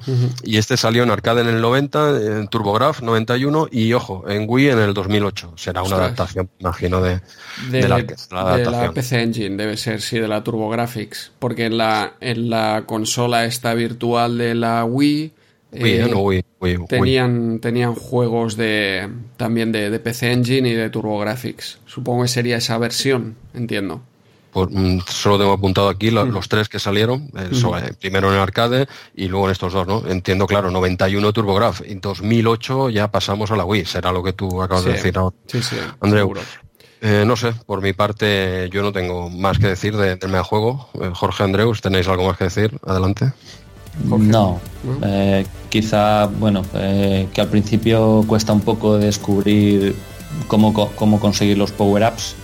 Me costó un tiempo entender que hay unos enemigos que parpadean y son esos, no, porque casualmente, no sé si en la primera partida eh, salió uno de esos enemigos en la primera ráfaga de, enemigos que te salen y entonces me creí que, siempre salía, ¿no? El, mm el power-up en la primera ráfaga de enemigos y no es así. O sea, son, son unos enemigos que están parpadeando. Y luego también hay unos huevos que están por ahí por el, por el decorado que también te pueden pasar desapercibidos. Lo que tienes que hacer es lanzarles un, misil, perdón, una bomba al suelo. Las que van al suelo. Exacto. Y entonces ahí se abre, se abre el huevo y sale, sale el power-up. Sí, eso quizá está más claro en el, en el arcade, creo esos huevos por lo menos son distinguibles, no sé si son tan distinguibles en, 8 bits. Sí, en Amstrad se distinguen, lo que pasa que al principio pues pensabas que eso era un decorado, hasta que en un momento dado lo rompes sin querer y... Oh. Pero claro, las de dar con la bomba, que es más difícil, te has de poner justo casi encima para que caiga. No, es el tiro que va en vertical, que va barriendo todo lo que se menea. Al final casi te das cuenta un poco por, por curiosidad. Pero bueno, tú, eh, Jorge, no, no hables mal de. O sea, no digas que ningún juego es difícil, porque entonces nadie lo va a probar. Si tú dices que es difícil, eh, cerramos el chiringuito. ¿eh? Tienes que decir que es medio, medio. A la gente no se acojone. ¿eh? Bueno, vamos a decir que fácil no es. muy, elegante. No sé. Andreu, ¿alguna cosita nos has dejado? Sí, último detalle, Jesús, ¿recuerdas esa partida dobles que nos pegamos en, en arcade? Tenemos que revelar ese secreto de, no sé Eh, bueno, nos pasó eh, en varios juegos justo de este mes. Eh, te pasaste por aquí por mi casa para echar unas partiditas a, las versiones de arcade. Y todas las que probábamos tenía esta curiosidad. Son juegos que deben ser en formato este de, de mesa, horizontal, donde hay un jugador a cada lado de la pantalla, de manera que el Player 2 juega de arriba abajo. Tuvimos que tumbar tu arcade. yo lo dije, pero no, yo lo dije, pero no, hubo manera. No, no, coló, mucho no coló. Y era es realmente difícil. En Mame, no sé si desde el PC pues hay alguna opción de, girar la pantalla y los controles del Player 2, pero es así, o sea, el, el, dragón viene desde, desde arriba abajo, ¿no? Sería un shoot and down Sí, pero claro, pero con los controles al revés, cuando giras. Ese es el tema. Que venga para abajo, dices, bueno, vale, pero claro, tú cuando lo controlas, el mando se supone que está al otro lado. Entonces, izquierda es derecha y arriba es. abajo. Sí, sí. Y es, eso es una locura. eso, es, eso es, una, es verdad, pero. Y de los cuatro que probamos, tres le pasaba eso. Y es algo que no es muy habitual, ¿no? En los juegos arcade. y nos pasó en tres de cuatro, que ya lo iremos diciendo en el programa, ¿no? Fue. Casualidad. verdad, verdad si no recordaba el, vicio este que nos pegamos ahí en el arcade. Pero bueno, entonces sí, sí que podemos pasar, seguimos avanzando. Sí poquito. Vamos a pasar de rápido por el informe este que hacen en la página 10 de violencia en los videojuegos. Eh, bueno, si lo quisiésemos ventilar en 5 segundos, podríamos decir que es lo mismo 30 años antes, quiero decir, o 30 años después. Es que no ha cambiado nada, es una pasada. Te, lees un poco el informe este y, estamos en las mismas, o sea, no, no avanzamos, ¿no? Que si los videojuegos generan violencia, que si, bueno, el el informe este se titula Arcades estopa la violencia y básicamente explican que era un posible, posible reglamento para, de máquinas recreativas del Ministerio del Interior, ojo, eh, que quería regular los juegos violentos. Pero bueno, que si eso hubiese tirado para adelante, que pues juegos como yo que sé, es que todos, ¿no? Un Operation Wolf, Robocop, el NARC, el Ninja, Kung Fu Master, es que claro, se nos van, se nos van un, montón. Claro, había mucha preocupación en el sector porque, porque es que, mira, aquí lo, dice, ¿no? El, el 80% de los juegos estarían fuera de la ley, o sea, directamente eh, no serían legales, ¿no? Siempre hablamos de una puntualización importante, eh, hablamos de, arcades, ¿eh? Esto regulaba solo a los arcades y no a los ordenadores, porque los ordenadores se ve que no había violencia. O, todavía, o todavía, claro, los ordenadores no tenían esa importancia, no, no le veían el potencial ¿no? que tenían en esa época, lo que, lo que tiraba eran los, los arcades, ¿no? Digo yo, era algo que pretendía regular solo las máquinas arcade. Sí, no, no tenían el tirón que tenían las arcade. Y bueno, lo de que no haya digamos, tenido éxito, no lo sabremos, porque quizá las arcades murieron antes que, ¿no? A lo mejor murió, murió la rabia al, morir el perro.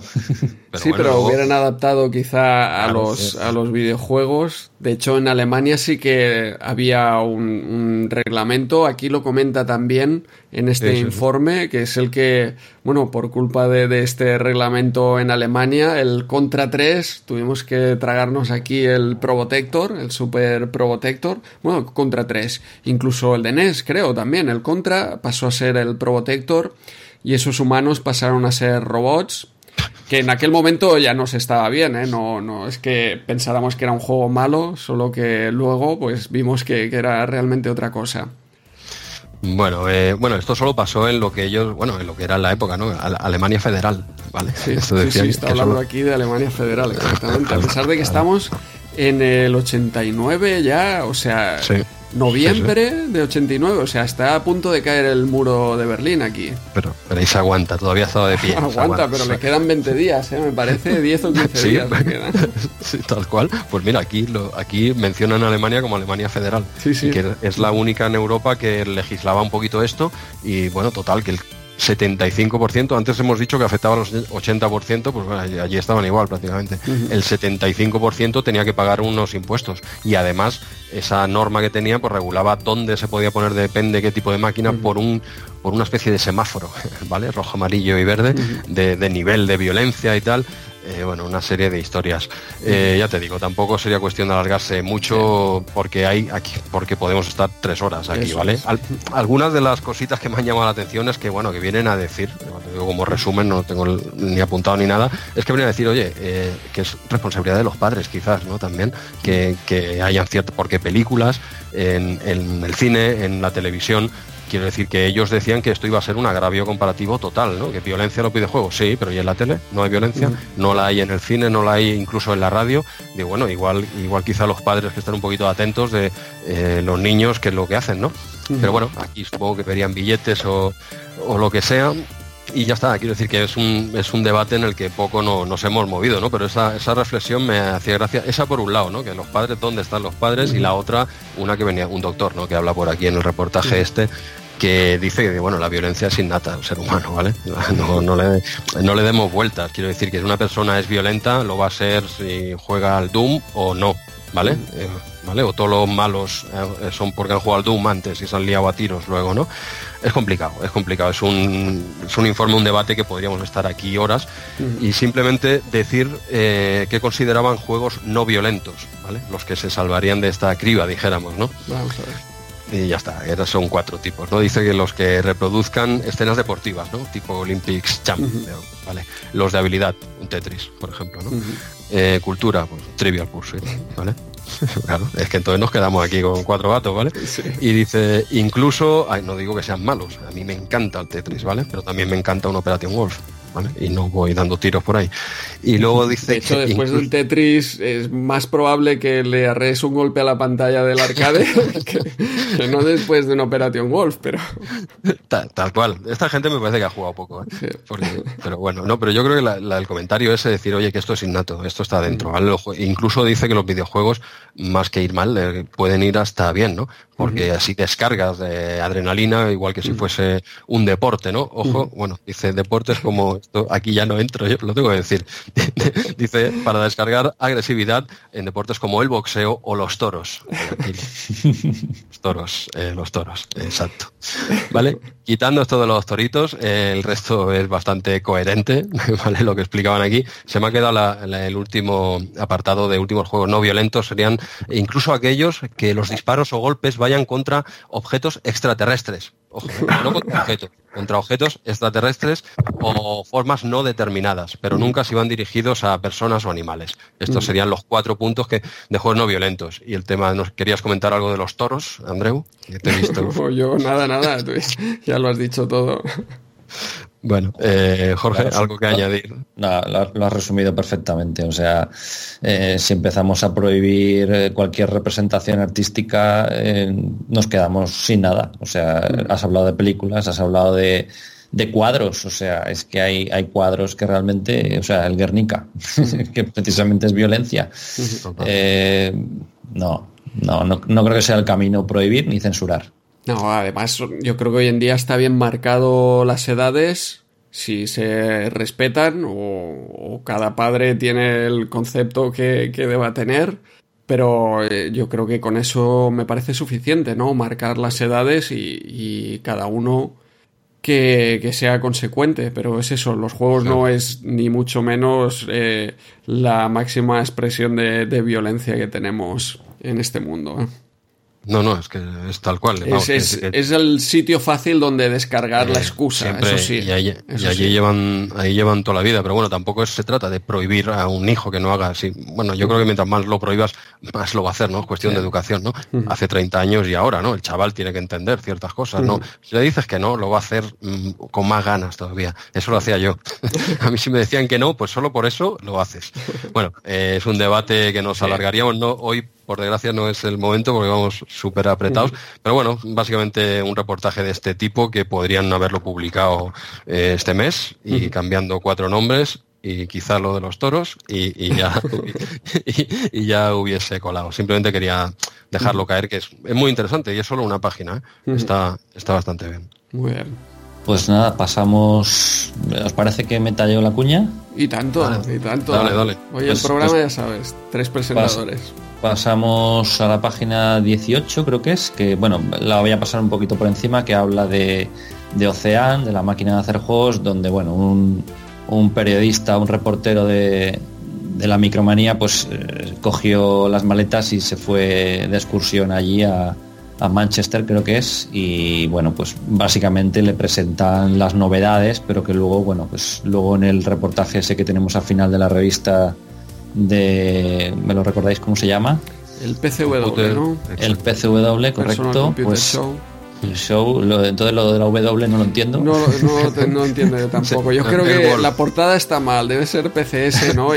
no, no, Están con el Amstrad PCW. No, no, cuando lleguemos a ese punto lo quería comentar porque es, es Wall, pero luego eh, hay una foto que se ve en la calle que no sale tampoco. Lo del Wall depende, lo ponen para, para las siglas, queda muy bien, pero luego no lo, no lo usan mucho, ¿no? Pues nada, entonces hablaremos hablaremos de Ocean y de otras compañías en, este Personal Computer Show.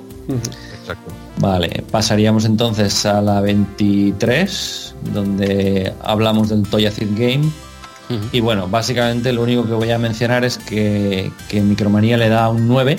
Ojo. Eh, sí, ojito. Eh, luego, bueno, ya, ya eh, lo, hablaremos con más largo entendido en, el número del mes que viene, ¿no? Que sale, no sé si sale en portada, no, en portada sale Cazafantasmas 2, pero bueno, que sale bastante más como un reportaje a fondo, ¿no? Un poquito más extenso, ¿no? El mes que viene quizás. Sí, más extenso y con imágenes más a tamaño más grande, ¿no? Estas imágenes de Juan Jiménez. Ah, amigo, por ahí vas tú. Tú, quieres, tú te prefieres esperarte el mes que viene, ¿eh? Para, con esta portada. Es lo único que se ve prácticamente aquí en punto de mira. ¿eh? Así ya no estoy yo y, no se me puede criticar. No, no, tú vienes solo para comentar el, el Acid Game. Las, las imágenes, solo las imágenes. Bueno, tenéis el vídeo ya en mi canal también desde hace muchos años, o sea que podéis... Ya sabes de qué va esto, ¿eh? Teniendo un anticipo. Bien, bien. Bueno, el anticipo, este 9 y esta producción de Iber que parece haber emprendido una imparable línea ascendente. ¿Hacia dónde? Que, exacto, eh, que en muy poco tiempo les ha llevado de, Sabrina y Casanova este Toyacid Game ya con un 9. Ya, ya veremos si es merecido o no el mes que viene. Hombre, viniendo de Sabrina, pues claro que tiras para arriba, ¿no? la línea solo puede ser ascendente. Es que solo puede ser ascendente, es que no hay más líneas que, mm. valgan, pero bueno. para mí es excesivo este 9, pero bueno, no deja de ser para mí el primer juego entretenido de, de Iber. Ah, bien, bien, bien. Bueno, con que sea entretenido yo creo que ya tenemos eh, mucho, mucho. Sí. Pasaríamos entonces a la, a la página siguiente, donde hablamos de Freddy Hardes en Manhattan Sur. Ah, que como todos conocéis es la segunda gran parte de Freddy Hardes. Eh, lo de gran segunda parte lo digo un poco de recochineo. Ajá, vale, vale. No, digo, porque... Este te tocaba analizarlo a ti, ¿eh? Tú, si a ti te ha gustado, te ha gustado. Tú no, no, no. No me, puede, no me, puede, gustar porque es una castaña de juego y más... y más... aquí el comentario de calidad de J. Gonza en RM30. y más viniendo de, una segunda, o sea, viniendo de la primera parte que mm. venía, que, que es un grandísimo juego. Para mí, eh, de, en serio, de Dynamic, de los mejores. Yo recuerdo la primera parte de Freddy Hardes, me encantó, sobre todo la segunda carga. La, primera está entretenida, pero la segunda es un juego muy, muy completo. Es brillante. La primera y la segunda es, además es un juego de Dynamic hecho en la casa de Dynamic. Y este, este Manhattan Sur es, es, un encargo que les llegaría de, de Iron Byte, de Uruguay. Exacto. Y pues en este caso yo creo que metieron un poco la gamba. El juego, bueno, pues si jugáis, eh, en este caso se convierte en un beatmap eh, lineal de izquierda a derecha. Eh, algo así como lo que vendría a ser el Freddy Hardes inicial, pero la primera carga y sin pistola. Solamente a puños, patadas, coces y, poco más. Muy, tipo al estilo After the War, ¿no? Mm, sí, pero el movimiento de After the War está bastante pulido. No sé si el juego se mueve a 25 frames por segundo y entonces vas enterándote de lo que pasa. En este Freddy Hardes en Manhattan Sur eh, te vas moviendo con una fluidez que es, que es excesiva. Sí, hombre, cuando un, juego tiene esa fluidez tan excesiva, se vuelve incontrolable. Exacto, es que en MSX es, eh, es aceleradísimo, es injugable. Es injugable prácticamente. Lo, he probado en Amstrad y lo he probado en MSX y apenas hay diferencia. O sea, es que incluso el propio, mm. o sea, creo que los dos eh, fueron una mala, un mal port de, la versión de Spectrum. Todo, todos son ports, ¿eh? Porque incluso Commodore 64 que he probado yo tiene exactamente los mismos gráficos que, Spectrum. O sea, todas las versiones son ports eh, directos de, ZX. Vaya, vaya, o sea que el primer... No, dale, dale, Jorge, dale, dale. No, que de todas maneras, por decir algo positivo de, este Manhattan Sur, yo, yo venía un poco con la idea de, de pues lo que todo lo que os acabo de contar hace un momento, ¿no? Pero que esa idea ya la tenía preconcebida de las pocas veces que he intentado acercarme a este juego y, de lejos y con un palo, ¿no? Eh, pero he, decir, he de decir que ahora que me he puesto así un poquito más, ¿no? He intentado comprender la... La, fama? La filosofía del juego y he de decir que no, no es tan infumable como la idea que tenía preconcebida desde el principio. Es decir, mm, en determinados momentos y parando, haciendo pausa y tal, pero bueno, he podido llegar a la fase 4, que eso, eso habría sido imposible eh, las otras veces que, me he acercado a él. O sea, era un juego que... En, Amstrad, Jorge. Sí, sí, en Amstrad. O sea que... Y luego hay una cosa que, que, lo dice el manual, pero que yo no me había percatado porque claro, yo nunca me paraba a leer el manual. Y es que después de una pelea, si paras y descansas, te rellena la energía. Eso no sé si lo sabíais. Ah, no, no, ni idea, ni idea. ¿Lo ves? Es que... ni idea. Hay cosas que te sorprenden. O sea, tú, por ejemplo, después de un, combate, te han dejado ahí bastante con la energía bajo mínimos, pues te quedas parado y si no sale ningún enemigo más, pues mientras estás ahí descansando, tu barra de energía sube y se rellena toda vez a tope. Porque no, no tenía tiempo límite, ¿no? No, no hay tiempo. Lo único que puede pasar es que, vuelva a salir otro enemigo y entonces no te deja descansar. Pero eso, eso ya sale, digamos, en, los niveles más hacia adelante, ¿no? En el primer nivel, por ejemplo, puedes descansar varias veces. Sí, van, saliendo bastante, bastante soleadas. Eh, no sé si lo habéis probado en, Atari ST y Amiga. No, no, no. no. mejora algo algo, ¿vale? Por, por, razones evidentes, pero bueno, mm, tampoco mucho, tampoco mucho, ¿vale? Es casi lo mismo con más colorcitos, ¿eh? Quizá no es tan rápido, es más jugable, no porque se por los gráficos que son mejores, pero sí te deja jugar más. Yo es que en las versiones de 8 bits he probado la de, MSX, es uno de los juegos que le pasé a Jorge en el pack de 4 o 5 juegos. Digo, tengo, tenemos que escucharte hablar de, juegos de, MSX y te tienes que estrenar con esta castaña, Jorge. qué mala imagen, qué mala imagen das a la norma tú. No es culpa tuya, esta vez tienes más razón que un santo. ¿eh? Sí, sí, no. Eh, ya te digo que apenas, apenas hay diferencias entre Amstrad y MSX. O sea, prácticamente, si quieres un pelín un poquito mejor en Amstrad, pero muy poquito, ¿eh? muy, muy, muy, que, prácticamente no se nota. Que, no se diga, bueno, Micromanía le casca aquí un 7 y la versión comentada es la, de Spectrum, precisamente, que es lo que comentaba Andreu, ¿no? que es la, la principal, ¿no? y de ahí han salido todos los ports. Y las que has comentado de Atari y Amiga se mueve un poquito más despacio porque es que ya te digo que ese ritmo frenético que tiene eh, la fluidez del personaje hace que se, que se vuelva incontrolable. Aquí lo han controlado un poquito mejor, lo han Sí, no, no, es tan rápido. Como mínimo, eh, han bajado la velocidad. O, es pues que el ordenador no da para más, que, sería al revés, ¿no? En todo caso. Pero no, es, más jugable simplemente porque es más lento. No te creas tú que han metido mucha más cosa. Son un poquito más de gráficos, simplemente desacelerar un poquito el juego y ya lo conviertes en jugable. Aún es más, yo cuando probé la versión eh, de MSX, primero lo probé en la Raspberry iba echando hostias. Digo, esto es algo de la Raspi que la tengo mal. El emulador lo tengo mal configurado, pues me extraña porque con todo va bien, ¿no? Y digo, y lo probé en, el que te he enviado a ti, ¿no? Creo que es el FMSX en ordenador. Y no, no, es tal cual. Tal cual, va echando hostias, es, injugable. En Amiga, bueno, se puede jugar un poquito más. No es de mis favoritos para nada. ¿eh? sí, sí. Yo creo que teníamos, o yo tenía de este juego una imagen también preconcebida, como, como dice Jorge, por las críticas en el momento de que no era, no era un buen juego y quizá no sea tan malo como, como decimos, ¿no? Pero sí que me parece un juego un poco sin alma, ¿no? no porque lo vemos, es muy parecido a Vigilante, porque es, es un plano solo, es un, un beatmap de un solo plano, pero Vigilante, no sé, tenía, tenía algo, tenía alguna magia que te atraía más que, que este, no, no le veo un poco, quizás los personajes o la historia no, no llama la atención y es lo que encuentro en falta más. Pero bueno, también falta de música, es algo que, que, es una lástima poner Freddy Hardes delante, También. pues quizá hace que tú te esperes de más. Igual no le, le pones Manhattan Sur, sin más, claro. y no, no, es que lo convierta en mejor juego, ¿eh? pero igual no, no vas comparando tanto, ¿no? aquí le pusieron Freddy Hardes parcheando, porque esto es un juego, ya lo ha comentado Jorge. ¿Habéis, leído, la línea argumental? dale, dale. dale es, cachonda. ¿La tienes por ahí? Sí, me, acuerdo porque, vamos, es lo que contaba un poco al principio, ¿no? Que, mm.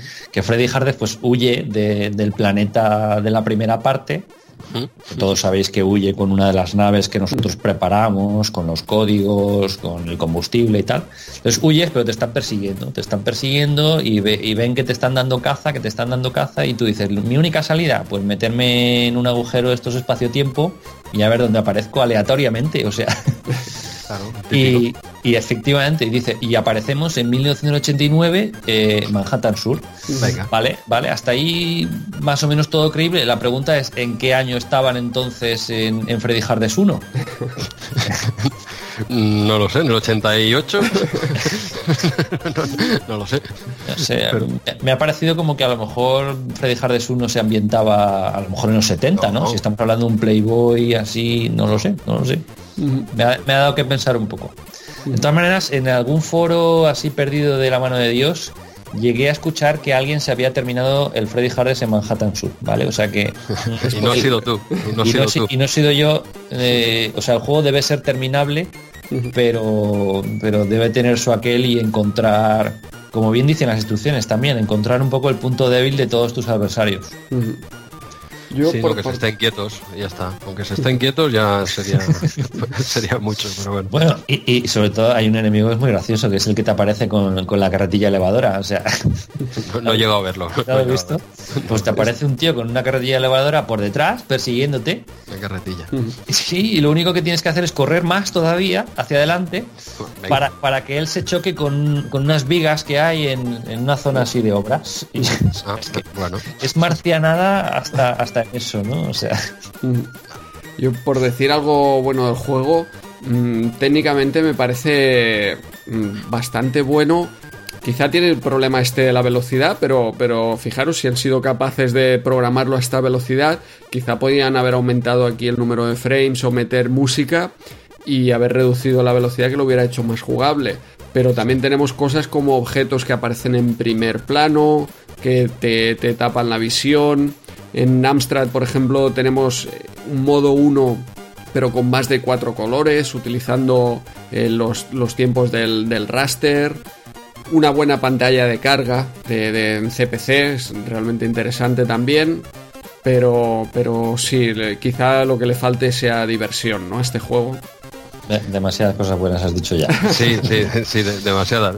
mira, y teniendo en cuenta que el juego original de esta gente de Iron Byte estaba basado en Aliens, que era uh. Sigourney Weaver, sí, tenía que rescatar a su hija y no sé qué, eh, de los aliens y eso. Y en el, en el de ellos la, era una protagonista, una chica, se llamaba Katia, y que también acaba en Manhattan Sur, no sé si por lo que ha explicado Jorge o qué, o venía del supermercado, o también se encontró un agujero de gusano de estos, no lo sé. Esta historia es más bien dinámica, yo creo que le añadieron aquí bueno, el encargo, lo, que comentas, ¿no? Yo creo que eh, descubrieron los de Dinámica este grupo Iron Byte porque estaban haciendo también, ¿cómo se llamaba aquel? De los, el equipo antidrogas en Narcopolis. Y entonces yo creo que les compraron también a la vez esta, esta idea. Mientras acababan de desarrollar el Narcopolis, pues les pidieron que adaptar este juego que tenían entre manos a la franquicia de, de Dynamic. Sí, sí, y ya está. Aquí es lo mismo. En vez de ir la chica, la mujer a por su hija y tal, basado en Aliens, pues aquí es este hombre que lo han adaptado, bueno, como ha explicado Jorge, un poco así de forma subgéneris y, y, para adelante, ¿no? Bueno, no es tan tan malo. A mí no me ha gustado, ¿eh? sobre todo las de 8 bits. ¿eh? Es que es, lo veo injugable. Tú has dicho, Jorge, creo que la cuarta fase te has llegado. Uh, sí, he llegado hasta la 4, así haciendo pausas y y salvando estado y tal. Ya es mucho. es, mucho, es, mucho, De todas maneras, este 7 que le da aquí Micromanía, yo creo que con un 6 y un 5 también, también estaría bien. Y, menos. Pero bueno, eh, no sé, ¿nos queda alguna cosita que comentar más de, Manhattan Sur? No, pues entonces pasamos a la siguiente página. Tenemos aquí Strider en versión comentada en Amstrad. Me parece que ya hablamos de esta recreativa, no recuerdo en qué número de RM30, y comentamos también la versión de Amstrad, que de hecho yo la confundía con la de Strider 2, que era la que había jugado más. Pero seguimos avanzando hasta página 28, Drasen Petrovic Basket. Ya comentamos el mes pasado que, lo dejábamos para este mes. Un juego de básquet con el que, eh, bueno, Toposoft intentó seguir la, la vía Emilio Butragueño, pero con un poco de mala suerte porque tenemos aquí a Drasen Petrovic que se fue del Madrid justo antes de lanzar el juego. y les dejó pues eh, un poco en la estacada, a pesar de que creo que en la micromanía anterior comentaban que, tuvo que indemnizar a Toposoft. ¿Se, fue a, ¿Se fue a la NBA, puede ser? Sí, sí, sí, yo creo que se fue a Portland, empezó en Portland y, y dejó al Madrid, estuvo aquí un año solo jugando. ¿Solo estuvo un año al final en el Madrid? Sí, sí, sí, solo, eh, hablo de memoria, eh, pero creo que estuvo solo, solo un año y no consiguió ganar la liga, que se la arrebató ahí el Barça en el quinto partido en el Palau, que por cierto estaba ahí eh, con una entrada... Sí, sí, hostia, partidazo. Pero estaba con una entrada genial ahí, prácticamente en el centro del campo y a dos... no sé si era primera fila, segunda fila. Impresionante. Ah, eh, ganó, ganó la liga y el Barça fue, bueno, partidazo. Pero bueno, eh, volvemos aquí. se, te ve, se, te ve, el plumero, Andrés. Como no, como no hay mucho que destacar del juego, yo creo que...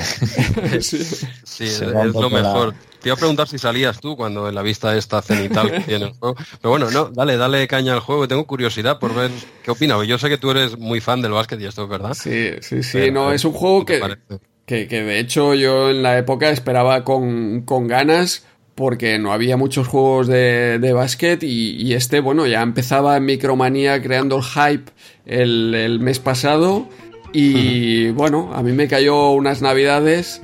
Ah, le di un par de, partidas y, bueno, eh, supongo que era lo de la época, ¿no? Que era el juego que tenías y tenías que jugar, pero es, es un juego eh, duro, duro de jugar porque los tiros es muy difícil de, de, controlar los tiros. De hecho, hasta el ordenador pega unas piedras increíbles. es que parece increíble. Pero, al público y todo, ¿eh? Directamente, sí, sí. Es una pasada. Es, terrible. ¿Cómo pierden tiempo? ¿eh? ¿Cómo tiran la bola afuera para perder tiempo? Es, jodido este juego. Sigue, sigue, dale. Sí, sí, no, no aciertan los pases, pero, pero los tiros, ya te digo, también van que ni se acercan a, canasta, es realmente difícil. Y, además cada vez que el balón sale fuera, el tiempo se para, con lo cual aún el partido se hace más eterno aún. es, complicado. Oye, ¿me, podéis explicar cómo decirle al ordenador cuándo quiero tirar y cuándo quiero pasar? manera? Yo creo que tienes que aguantar el botón apretado para el tiro. Algo así, algo así. ¿Estás seguro? ¿Estás seguro si a la que tocas ahí pega el viaje, tío? Pero el 100% de las veces que yo he intentado hacer esas cosas no me ha hecho caso. O sea, alguna vez hace cosas raras. Sí, sí, sí, es que cuesta. Eso que dices de apretar el botón, es que lo he probado, creo que lo he probado. ¿eh? lo típico, no siempre pruebas el, disparo normal, el mantenido, y no sé, es que, hostia, si el Manhattan Sur era un poquito injugable en 8 bits, este este es complicado, pero es que cuesta hasta distinguir los jugadores, ¿viste? Que llevan la misma camiseta o qué es esto. Eh, cuesta mucho también saber quién lleva la pelota.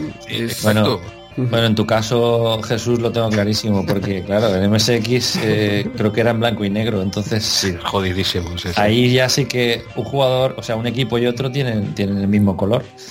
en, Amstrad no es que mejore mucho, tiene un poco de colorido, aunque es muy anaranjado, muy marrón. Y el otro esos tonos, naranjas de, del Amstrad, ¿me los explicas vosotros, CPCeros? ¿En qué otro juego es todo naranja? Sí, no recuerdo. Yo creo que en modo 4, claro, eh, en modo 4. En modo 1 tienes ahí cuatro colores y yo creo que intentan pues siempre tener una paleta a lo mejor de, con colores similares para construir algo como, como un intento de digitalizado, eh, que esto no se acerca, eh, pero... Mm. ya, que, perdón, perdón. Ya, que habéis mencionado el naranja, te voy a hablar de, un juego en modo 1 con cuatro colores en Amstrad CPC donde se usa ese naranja y que el juego es brutal, que es la abadía del crimen. Bueno, a ver, las cosas bien hechas, pues eh, con cualquier cosa puedes tirar para adelante. No te, digo, que no, pero es complicado. al menos aquí esos tonos le queda horrible. está claro que el juego es una basura. O sea, que si yo lo acabo de. Comentario. Como yo punto final me parece perfecto. ¿eh? Yo, lo, acabo de... la edición. yo, lo, yo lo he descubierto ahora, este juego. No, no me había acercado tampoco a él.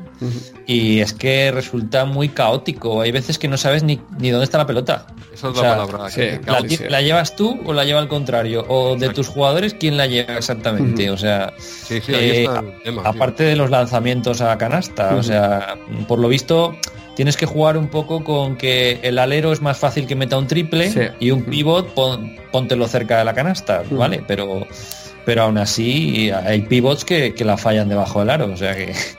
Es, complicado. Yo creo entre que la, inteligencia artificial, tanto la amiga como la enemiga, es, es terrible que no encuentras quién tiene la pelota ni cómo te mueves y luego que realmente hacer un pase acertado o un tiro acertado es realmente complicado, claro, juntamos todo esto y prácticamente lo único, lo único bueno que se puede decir del juego es que por lo menos es un juego de básquet donde intentan meter cinco, cinco jugadores. Un juego de 8 bits de básquet donde intenta meter cinco por equipo. Sí, y ralentizarse no se ralentiza. Pero... pero hay un problema con eso, Andreu, de que por una parte es cierto lo que dices, está bien que lo intenten meter y tal, pero ¿qué pasa? Que hay tantos que se chocan y te pintan personal por la cara. O sea, tú vas con el balón, yendo con el balón hacia adelante, tocas a un tío y te pitan a ti personal. Yo no entiendo mucho de básquet, pero eso no es personal, ¿no? Quiero decir, no sé. Eh, cada vez, claro, se chocan y al choque mínimo te pitan una personal y te, quitan el balón. eso es en ataque, claro. personal en ataque, pero yo no le he pegado, no le he hecho nada. Si de hecho lo quería hasta esquivar, me ha venido él. Te vas para un lado, el tío te viene, tú te apartas, mm. se te tira encima y hace un Neymar, ¡ah, qué mandado! No sé, lo veo, lo veo complicado. Micromanía le pone un 6, demasiado. Ya, ya demasiado, sí, sí, sí. Bueno, yo creo que Topo eh, recuperó su inversión con la indemnización que tuvo que pagar aquí Petrovic, más que con lo mucho que, vendieron en la época, supongo. Tuvo eh, que indemnizar. Como, como por decir algo positivo también, pues eh, a pesar de todos los defectos que hemos dicho, yo he conseguido ganar el primer partido. Eh, no esperábamos menos, no esperábamos menos de ti. Eso, eran los octavos de final. Luego me dice, ¿quieres jugar otra vez? Y, le digo que sí, y digo, hostia, otro partido igual de, desastroso. Ahora los cuartos, digo, y luego la semi, y luego la final. No, digo, no, no, ya aquí lo dejo. Ah, pues, te, fuiste, no te presentaste al segundo partido. No, no. Vi, vi que, que eran otra vez 20 minutos de reloj eh, primer tiempo y segundo tiempo y dije no, no, no pasó.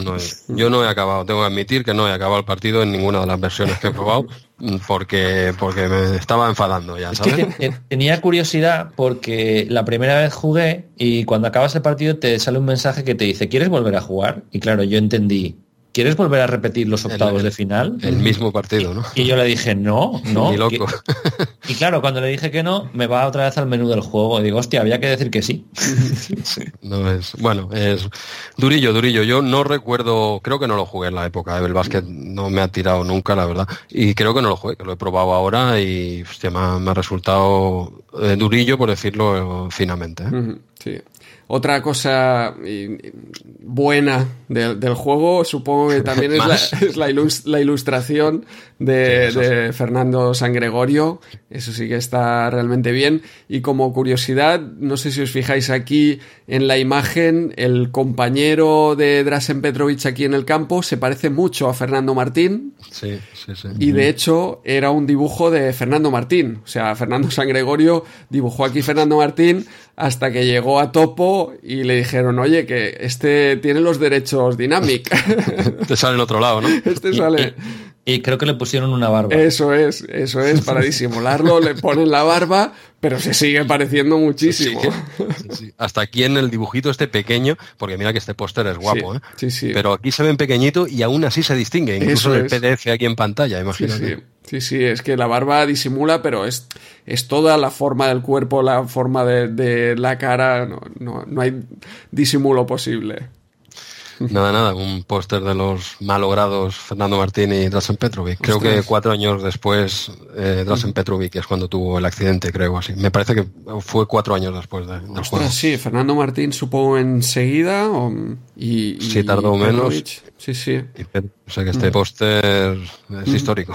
Sí, sí. La, maldición de entonces. Eso es como la de las natillas, ¿no? Era en el fútbol ¿Cómo? Eh, los que salían, los, los, deportistas que salían en el anuncio de las natillas de Danone, todos ¿Ah, se iban lesionando. Sí, Ah, bueno. Ah, no, no, no, era tan grave, ¿no? No, no, no era tan grave, desde luego. No, porque claro. nadie querría hacer el anuncio, pero. no, no lo salía los Stoikov y todo. Eh, eh, eso ya no es una maldición, eso es un mal de hojas y chiquitín y ya está. en comparación con lo de este póster, pobrecillo. Pero bueno, pues no sé si nos queda alguna cosita más o, tiramos al siguiente juego de deportes. Al siguiente, sí, sí. Pues sí, el siguiente es también en la siguiente página y sería la página 30, si no me equivoco. Exacto. Aunque no está numerada, lo que es la, la, página susodicha. Es la 30, es la 30. Y hablamos de, de Passing Shot que curiosamente es el juego que se pasa este mes nuestro colaborador J. Gonza.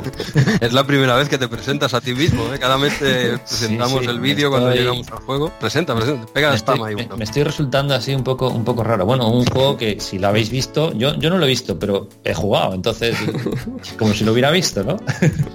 Comenta, comenta tu, largo long play, esta vez una horita, ¿eh? te has pegado ahí. ¿eh? Es otra horita, eh, coincidimos un poco con el mes anterior, que era, que era un juego deportivo, ahora entonces era de fútbol, hoy es de tenis. Y bueno, pues Passing Shot eh, eh, pues es la, conversión de, la recreativa de, Sega, si no me equivoco. y, bueno, pues para hablar de la versión de Amstrad realmente os, os conmino a, todos los oyentes a, que veáis el, el vídeo long play de este mes. Yo en lugar de hablar de la de Amstrad, que, bueno, es, un poco castaña también, estamos un poco este, este mes páginas durillas de conversiones castaña, pues sorprendentemente nos aparece una versión de MSX, por ejemplo, que, que he estado probando. Amigo. Que se parece mucho, ojito, es, prácticamente calcada a la de Amstrad pero tiene algunas cositas un poco mejores. esto, es, esto es histórico, poner a grabar eh, todo, eh, los móviles al agua. J. Gonza va a hablar de un juego de MSX que supera al de Amstrad. Por favor, eh, sentados donde estéis, si vais en coche a aparcar en la cuneta, lo que haga. Adelante, Jorge. Sí, vamos a decir, vamos a decir que se mueve un poquito más deprisa, ¿vale? Fijaos que eh, en el Freddy Hard estamos hablando de que el juego se movía demasiado deprisa y eso era un hándicap. Aquí es al revés. Aquí la conversión que se hizo para Amstrad pues peca un poco de lentitud, es un poco que parece que vaya a pedales. Y, la versión de MSX, a pesar de que prácticamente se mantiene idéntico a nivel gráfico, o sea, tú ves ahí el juego con los cuatro colores que tiene en modo 1 y, prácticamente son iguales, MSX y, Amstrad, ¿no? Pero en MSX se mueve un poquito más, con un poquito más de vigor y eso hace que, cuando estés jugando eh, te resulte más divertido, ¿no? A cambio, pues por ejemplo, algún detallito que, tiene Amstrad y que no tiene MSX, pues es, por ejemplo, la pelota que en Amstrad es de color amarillo y en MSX pues es de color blanco, como el resto de las líneas del campo.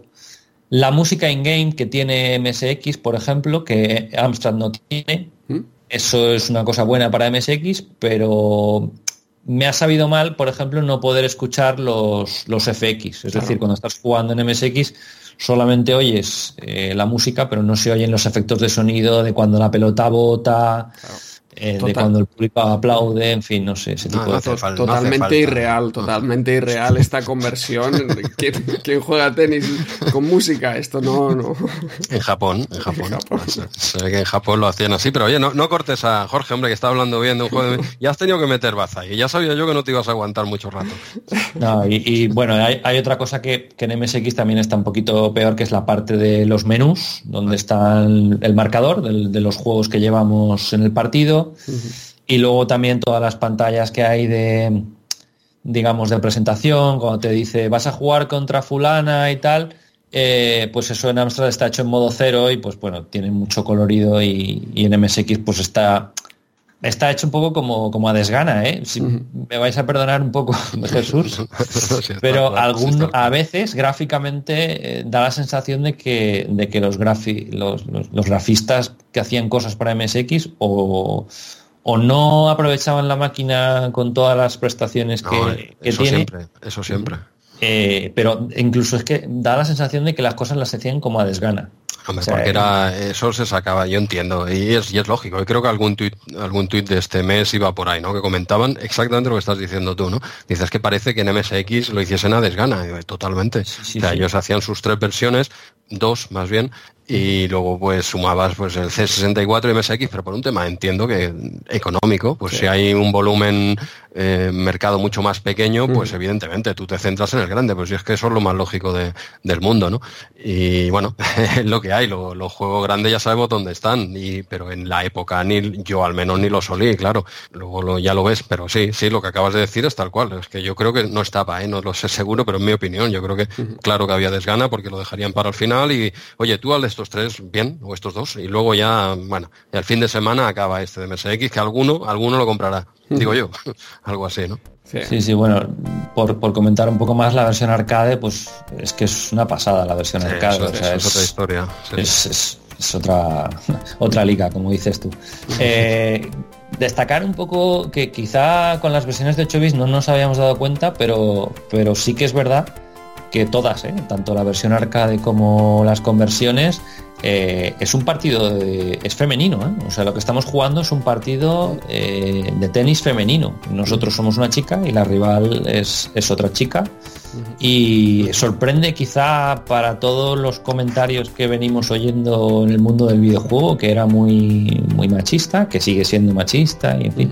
no era lo, habitual, ¿eh? No, era lo habitual. ¿eh? Por eso, pues ya te digo que, que, sorprende incluso eh, de una forma muy, muy agradable, ¿no? Un juego en el que, bueno, pues los personajes o los deportistas son, son mujeres y juegan a, pues eso, el Roland Garros, el Wimbledon, el, el Open USA y el Open de Australia el Gran Slam, ¿no? Eso es. pero lo hacen en otro, por lo que he leído, yo no soy muy aficionado. Si no soy aficionado al básquet, al, tenis menos, ¿eh? Eh, no, no, tengo mucha idea, pero se ve que cambian el orden, ¿no? En, el Gran Slam real no, no es así. Aquí ah. juegas primero, creo que es Roland Garros, luego pasas al Open de Australia, el Open de USA y Wimbledon, ¿no? Sí, han cambiado el eh, orden, sí. Y es, es, otro el orden, yo no, no tengo ni idea, lo, lo, había visto, pero bueno, empiezas jugando directamente el, el, último set, ¿no? En cada partido puede ser, excepto Wimbledon, que ya empiezas en cuartos, no en la final de Roland Garros, final de, del Open de Australia y final del, del USA, pero en Wimbledon ya empiezas un poquito más de abajo, que son los tres últimos partidos, que sería cuartos, semis y final de, de Wimbledon, ¿no? Correcto, pero en cada uno de ellos el último set, en todo momento. Siempre empiezas jugando el último set de todos los partidos. Sí, sí, y aún así, fíjate, es una hora, son seis partidos en total, pues una hora se hace un poco largo, la verdad.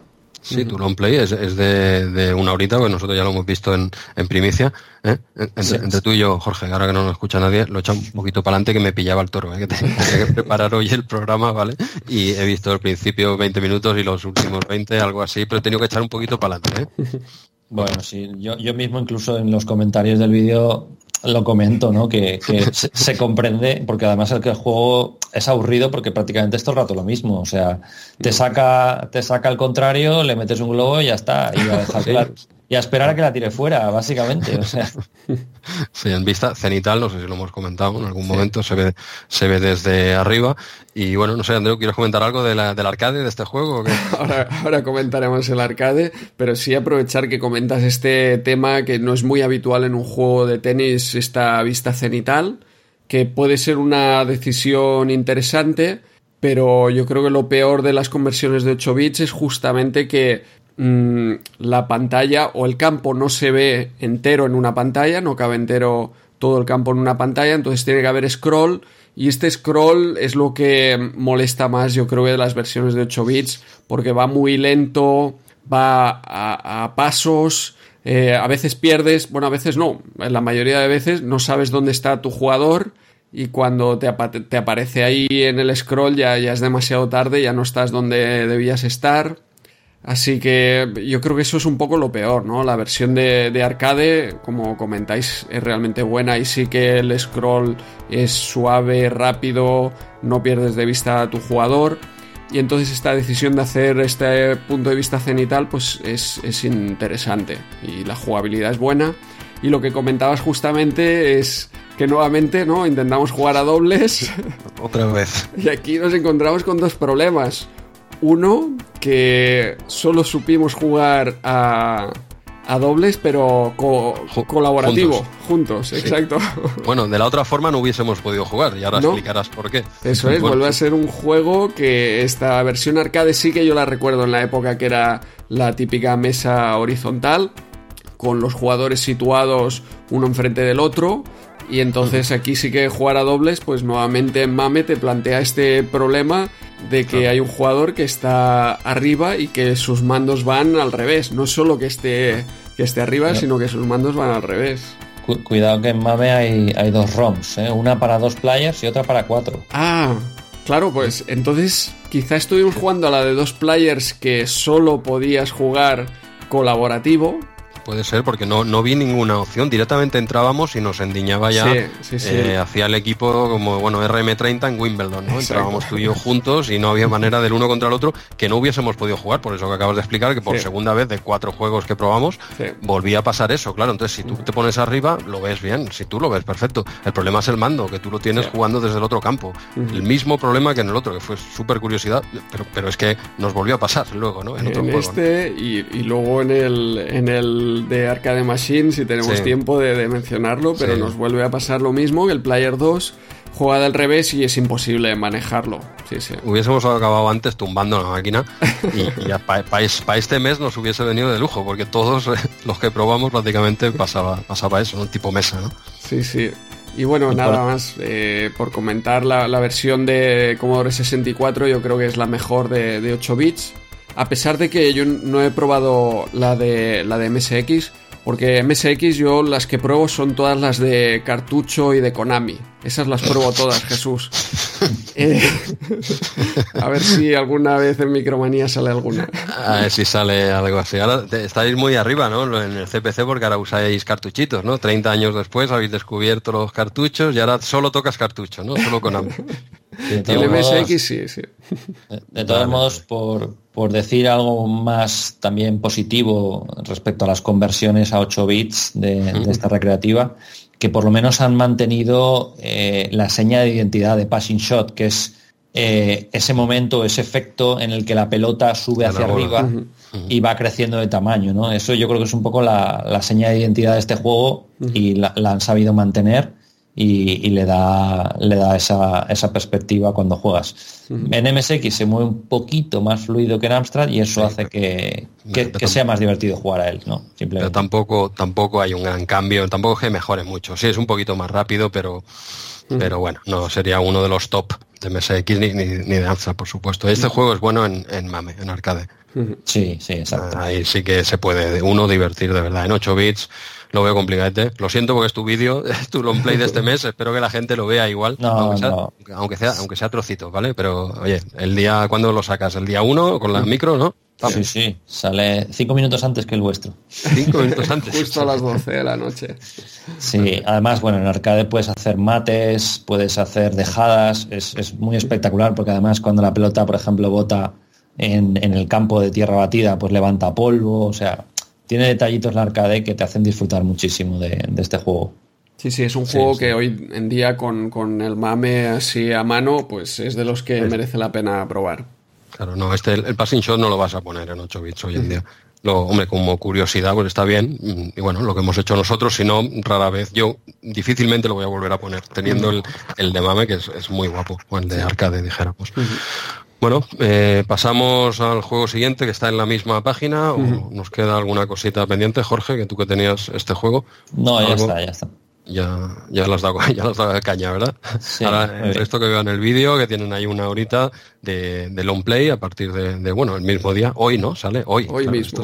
hoy, hoy mismo, ya está, ya disponible, ya podemos decir ya disponible. Estamos en un montón de agujeros de gusano, de estos espaciotemporales. Es verdad, claro, esto ya disponible, ya podéis parar el podcast y ir a, por el long play de Gonza. Pues venga, misma página, eh, justo a la derecha tenemos el Dinamite DAX Eh, bueno, es un, un beat'em up con estilo así cartoon, bueno, simpático, ¿vale? Infantil, si me apuras, pero divertido. Bueno, yo es que a este juego no soy muy objetivo, ¿vale? Yo este es el que le di mucha caña en Amiga, lo jugué bastante, bueno, pues lo tenía, ¿no? No, quiere decir que sea el mejor beat'em up ni de largo, ¿eh?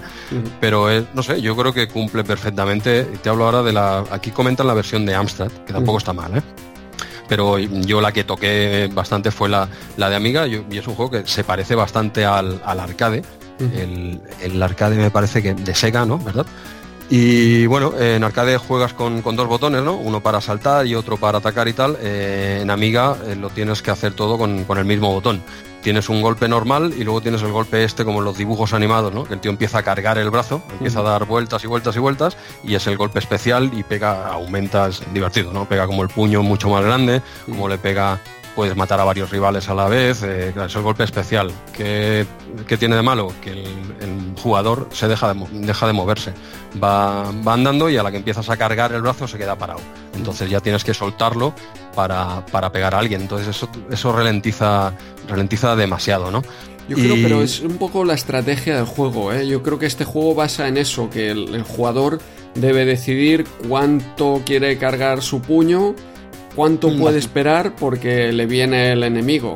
Entonces. Hombre, no, no, no, es que sea un error del juego. no, no, yo creo que es la señal de identidad y, la jugabilidad o la mecánica eh, diferente que tiene este, este beat'em up. Te hace parar mucho, ¿eh? te hace, ralentiza mucho, en mi opinión. ¿eh? eh Jorge, decías. No, que pasa lo mismo también puede ser en el Dragon Ninja, ¿no? También te paras cuando cargas el puñetazo. Sí. Ah. Ahora, ahora no recuerdo, sí, también pasa, pasa igual. Creo que sí, sí, sí. Mm, bueno, eh, ¿qué, más decir de, este juego? Bueno, que es, surrealista. Es, es, un juego así como dibujos animados. Tú llevas que son un par de patos, ¿no? Bin y Pin, eh, azul y rojo, se llaman así. Y, y lo, oye, lo, quizás los enemigos incluso son mejor que los protas, ¿eh? pues son un ejército de enemigos que son alces, eh, perros sin piernas, cerdos, los tengo ahí apuntados, cerdos luchadores de sumo, lobo, lobos moteros, caimanes boxeadores, rinocerontes con equipación de fútbol americano y de, y de ahí para arriba. Es un juego original, ¿eh? Sí, sí. A veces de...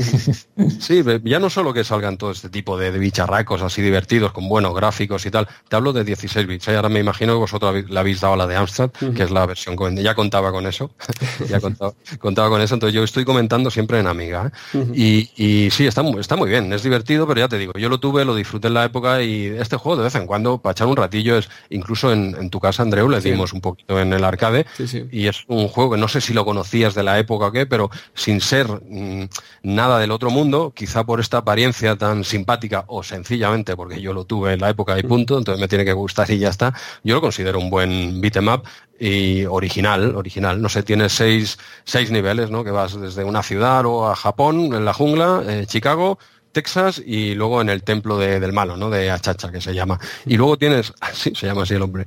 Y al final de la fase 2 y de la fase 4 hay mm, fases de, bonus, dijéramos de boxeo, en el que luchan los dos rivales. O sea, si estás a dobles, tú luchas contra tu compañero, porque no lo hemos dicho, hay fuego amigo aquí, bueno, puñetazo amigo, podríamos decirlo, ¿vale? Entonces, al final de la fase 2 y 4, directamente es un combate de boxeo en el que ya pasas eh, con dos botones, claro, en el arcade, pues nada, con uno atacas y con el otro esquiva.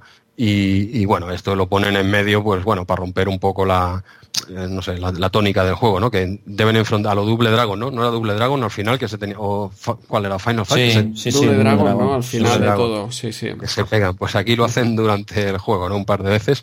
Bueno, oye, un beat'em up sin grandes pretensiones, divertido y yo creo que técnicamente más que correcto. Eh, versión amiga. Ahora decirme vosotros aquí que precisamente eh, perdón, Micromanía comenta la versión de Amstrad y le pone un 7.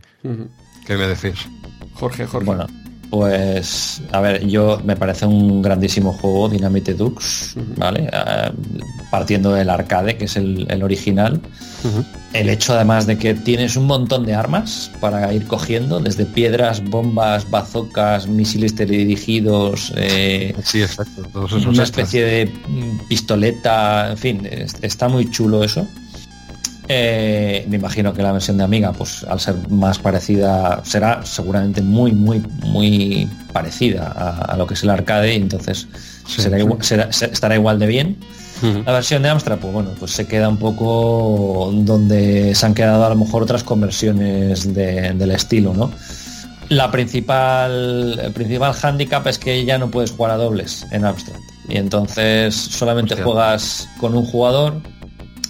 Eh, también los controles son un poco extraños, le pasa un poco lo mismo que le pasaba al otro juego que comentaba, el Dragon Spirit. Eh, tienes el salto y el disparo y si juegas con teclas son un poco marcianas y si juegas con joystick pues necesitas otra mano para, para usar el salto. En fin, está bien, el juego no está mal, o sea, a nivel gráfico mantiene un poco la esencia de la recreativa. A nivel de jugabilidad, pues depende de lo que tú quieras. Si tú quieres jugar un rato y divertirte y coger armas y coger pasteles, porque claro, lo de coger pasteles también es algo muy, muy suculento en, un juego, ¿no? Es, a mí este juego tipo así bubble, donde vas recogiendo pastelitos que vas comiendo para que te suba la energía, que también pasa, por ejemplo, en el Wonder Boy, pues, pues a mí esas cosas me gustan mucho, ¿no? Eh, no sé, se me, ha ido, iba a decir algo más, pero... Una cosa, una, pregunta. ¿En, en también los golpes son en ocho direcciones? Como en Amiga y Arcade, por ejemplo, que sí. pegan todas las direcciones. Sí. ¿Sí? sí, sí, sí, sí, Yo no sé. de, esta versión CPC, o sea, los gráficos me parecen eh, muy buenos, pero sobre todo destacaría el scroll, porque va muy fino. Es algo que en Amstrad normalmente siempre va a trompicones pero en este juego va realmente fino a pesar de que tenemos un, scroll multidireccional porque los patos estos se van moviendo por la pantalla como un, tipo de vista que vendría a ser un isométrico o parecido a isométrico con profundidad y todo y, aún así el scroll se mueve eh, muy muy bien. Y también la presentación no, no hemos hablado de que es un juego que supongo en Amiga era algo más normal, pero en 8 bits cada vez que veías un juego con una pequeña presentación y que sea una pantalla con poco movimiento, eh, eso llamaba mucho la atención. Con una pequeña intro, sí, correcto. Pues mira, eh, respecto, no sé si estáis del juego porque quiero comentar un par de anécdotas. No, técnicamente alguna cosita más que añadir del juego. Sí, sí, el, mensaje este que se me ha ido antes me ha venido. Eh, lo único que quería comentar que en la versión de Amstrad tienes dos opciones. Una, empezar a jugar, pues a matar a los enemigos, a comer pastelitos y todo eso. Y otra es, si quieres jugar a pasarte el juego, pues lo más fácil y lo más cómodo es huir de todos los enemigos ah, e ir directamente, ir directamente al boss. Eso me lo comentaste tú, creo, ¿no, Andreu? Sí, sí, sí. Si aquí con que vayas tirando para adelante ya lo tienes. Claro, sí, sí. Hay, una facilidad con esquivar a los enemigos que en el arcade también está. No es tan exagerada como en la versión de Amstrad que puedes pasar absolutamente, pero en el arcade, si te das cuenta, si tú pasas de un enemigo, ellos tiran para adelante y, se van. No es el típico beatmap que hasta que no los matas ¿eh? no, se van. Hay otros, por ejemplo, los perritos. en, la, en, la, arcade hay unos perros normales y hay otros perros que están ladrando. Los que ladran te persiguen. Vale. Si, si tú ves que huyes, ellos dan la vuelta y te intentan perseguir. Pero sí, sí, lógicamente. En Amstrad es que es escandaloso, vamos. o sea, haces no sé qué para arriba, para abajo y llegas al boss. bueno. Y eh, último, Jesús, antes de, ah, que, acabes con esto, eh, la versión de Commodore 64, aunque tiene peores gráficos que la de Amstrad, la, jugabilidad es ligeramente mejor y sobre todo tiene una, música muy, muy buena este. Bueno, Commodore. Correcto. Bueno, simplemente mencionar un par de. Mira, lo hablamos al principio del programa de los Easter eggs, ¿eh? los huevos de Pascua. Bueno, uno es, uno es que en los combates estos de boxeo, si tú escribes. Yo no, lo he probado, ¿vale? No, he llegado ahí. Pero si escribes nude, ¿no? Que es desnudo, ¿no? En inglés. Durante el combate, eh, pues las cheerleaders que están, que están allí animando, conejitas y tal, pues se, están sin, se les quita el sujetador. Hay hay fotos. Eso, serán en Amiga, ¿no? Digo. Eso sí, sí, estoy en Amiga. Ah, vale, vale. Esto, esto, en Amiga, esto en Amiga, ¿vale? Y están, y he visto las fotitos y tal, pero esto, esto no es nada. Esto no es nada, lo que viene ahora. Luego, luego también hay otro que pone que si tecleas eh, Cheat, Cheat tal cual en la pantalla del título, pasas de nivel y tal. Yo lo he probado en la versión de Amiga a mí no me hace nada, no, sé. Eh, si lo he leído por ahí que si ponías Cheat, pues que pasas de pantalla. Esto es la, en la presentación o al inicio de, de la fase y que va, que va. A mí no me ha funcionado, pero bueno, lo, he visto allí. Lo otro sí que ha funcionado, ¿no? el otro no ha llegado, el otro no ha llegado, pero lo he visto en la versión de YouTube y salen ahí las conejitas bailando, animando y tal, sin, sin sujetador, pero esto viene ahora con una cosita muy buena, que es que hace un par de años se descubrió, se descubrió un huevo de Pascua de este juego que no había salido todavía. Salió en 2017 y es, eh, ¿sabes? Recordáis la, la intro del juego, ¿verdad? Sí. Sí. Vale, en la intro que sale la, es la dueña de los patitos jugando con ellos en, un jardín y tal y la secuestran, ¿no? Y esto viene con un texto. Os voy a leer el, texto original que decía que, un día Lucy estaba jugando con sus mascotas Vin y Pin en un hermoso jardín de flores. Entonces, de repente apareció una sombra negra malvada y se convirtió en el gran Achacha, lo que hablábamos antes, ¿no? Eh, mientras miraban. Entonces, Lucy, sobresaltada y asustada, eh, fue mantenida en una bola milagrosa y llevada al mundo de Achacha eh, por Achacha el Grande. ¿eh? Por lo tanto, Bin, eh, Bin, y Pin se levantaron y se aventuraron en el mundo de Achacha para rescatarla. Muy bien, esto es la original. Pues resulta que si, si editas eh, con hexadecimal, con un programa hexadecimal, el archivo ADF de Amiga, y en uno de los puntos, en una de las líneas hay cinco puntos, que tú esos cinco puntos los cambias y creo que ponías dirty, sucia, en inglés, poquito, si hay niños, parar un momento el podcast, ¿vale? Entonces, el texto, no solo el texto, sino las imágenes cambian radicalmente. Esto se descubrió en 2000. Sí, sí, sí, radicalmente. Radicalmente en un juego de este tipo, eh, ojo. Eh. Y entonces el texto pasaba a decir lo siguiente, y esto yo lo leo, eh, yo no sé nada de esto. yo lo leo, ¿vale? Y dice que un día Lucy estaba jugando consigo misma mientras Vin y Pin se estaban molestando mutuamente en el hermoso jardín de flores. Entonces de repente apareció un malvado chulo negro y se cambió, esto, esto es textual, le pone a un equipo de cuero rizado, ni idea. ¿eh? Mientras miraban, mientras miraba, Lucy se sobresaltó y llegó al orgasmo por el tamaño de sus bolas milagrosas. Y entonces dice, y desapareció con el, con el proxeneta hacia, hacia su elegante burdel. Por lo tanto, Vin y Pin dejaron de darse el uno al otro, textual, y se aventuraron en este burdel para no perdérselo. Pero es que este texto venía acompañado con las imágenes y la chica sale con ropa interior, con blanca, con, con liguero y tal, y el malo sale también en ropa interior, con calzoncillos y no sé qué. Esto se descubrió hace un par de años, yo he visto, he visto el vídeo y no tiene desperdicio ¿eh? para verlo. Ahí es nada. Madre mía, el desarrollador yo creo que debía estar ya hasta las narices del juego, ¿no? Y dijo, vamos a divertirnos un rato. Algo ahí, pero esto sabía, por lo que he leído, se ve que era una especie de, leyenda urbana, ¿no? Pero no lo habían sacado. 2017, un tío lo publicó y con un, con un vídeo en el que lo explica y todo, se ve cómo cambian los puntitos, incluso se ve cómo abre ese archivo hexadecimal con el amiga y, se ve la intro y tal, ah, tampoco nada del otro mundo, ¿no? Se ve ella, pues eso, en vez de lleva un vestido y tal, pues sale con ropa interior y él en calzoncillos con el texto este abajo, ¿vale? En, inglés, claro y ya está. Y, vamos, que esto como para ponérselo al niño, ¿sabes? Que está jugando ahí, le sale esta intro que es tan infantil, la otra, ¿sabes? Pero bueno, era, era una curiosidad que quería mencionar. Muy bien, esperemos que aquí en RM30 no tengamos que esperar 30 años a que nos descubran nuestro easter egg. no, hombre. Aunque sí que necesitamos un hacker de esos ahí como este, modificando el hexadecimal. Sí, no, sé cómo lo sacaría el hombre, pero, pero bueno, ha salido hace cuatro días. Está, Es divertido, ¿eh? vale la pena buscar el, vídeo de, no sé, Dinamite Dax eh, Dirty, algo así, ya te saldrá, porque ahora sí que está en todos lados, desde hace un par de años. Pero no había salido, lo curioso es que no ha salido en todo este tiempo. ¿no? Bueno, tenemos este juego finiquitado. Sí, sí, por mi parte sí. Eh, avanzamos, pasamos a la 36. No sé si Jorge quieres comentar algo breve sobre Tintín en la Luna.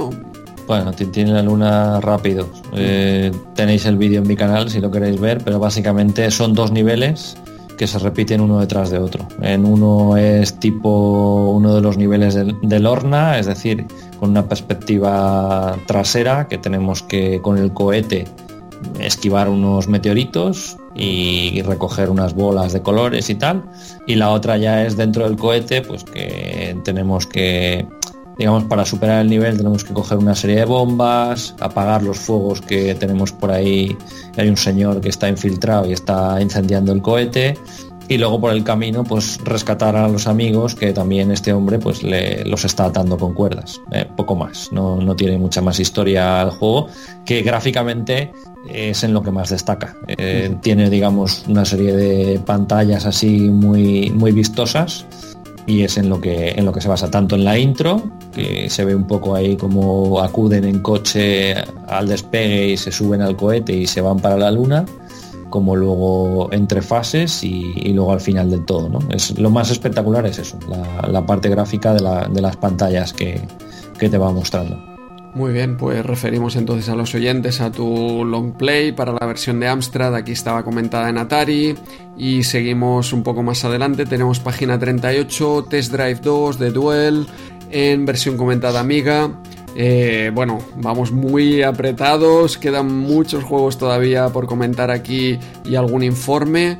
No, nada más comentar, pues que era el juego típico. Yo recuerdo tenerlo en PC y en aquel momento pues sí que gráficamente te resultaba espectacular, sobre todo por el salto al mejor de, de, 8 bits a 16 bits, pero era un juego que he vuelto a probar y confirma lo que había sentido en el momento jugándolo, que es una conducción bastante desesperante, ¿no? tienes que ir con mucho, mucho tacto para, para no salirte, para no chocarte, enseguida pierdes una de esas cinco vidas con esa animación espectacular que se rompe el, parabrisas. Se hace muy difícil de controlar, sí. Sí, sí, sí. Claro, es, totalmente un simulador. Aquí no, no es un arcade, claro, es mm. un simulador puro y duro. De los primeros, de la vieja escuela. Es... Yo recuerdo haber jugado un poquito en Amiga, pero era chungo, chungo de narices. ¿eh?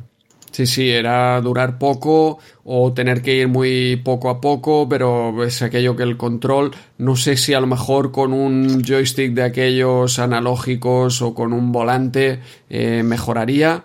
En su momento, solo con los gráficos, pues ya flipábamos y ya valía la pena ponerlo.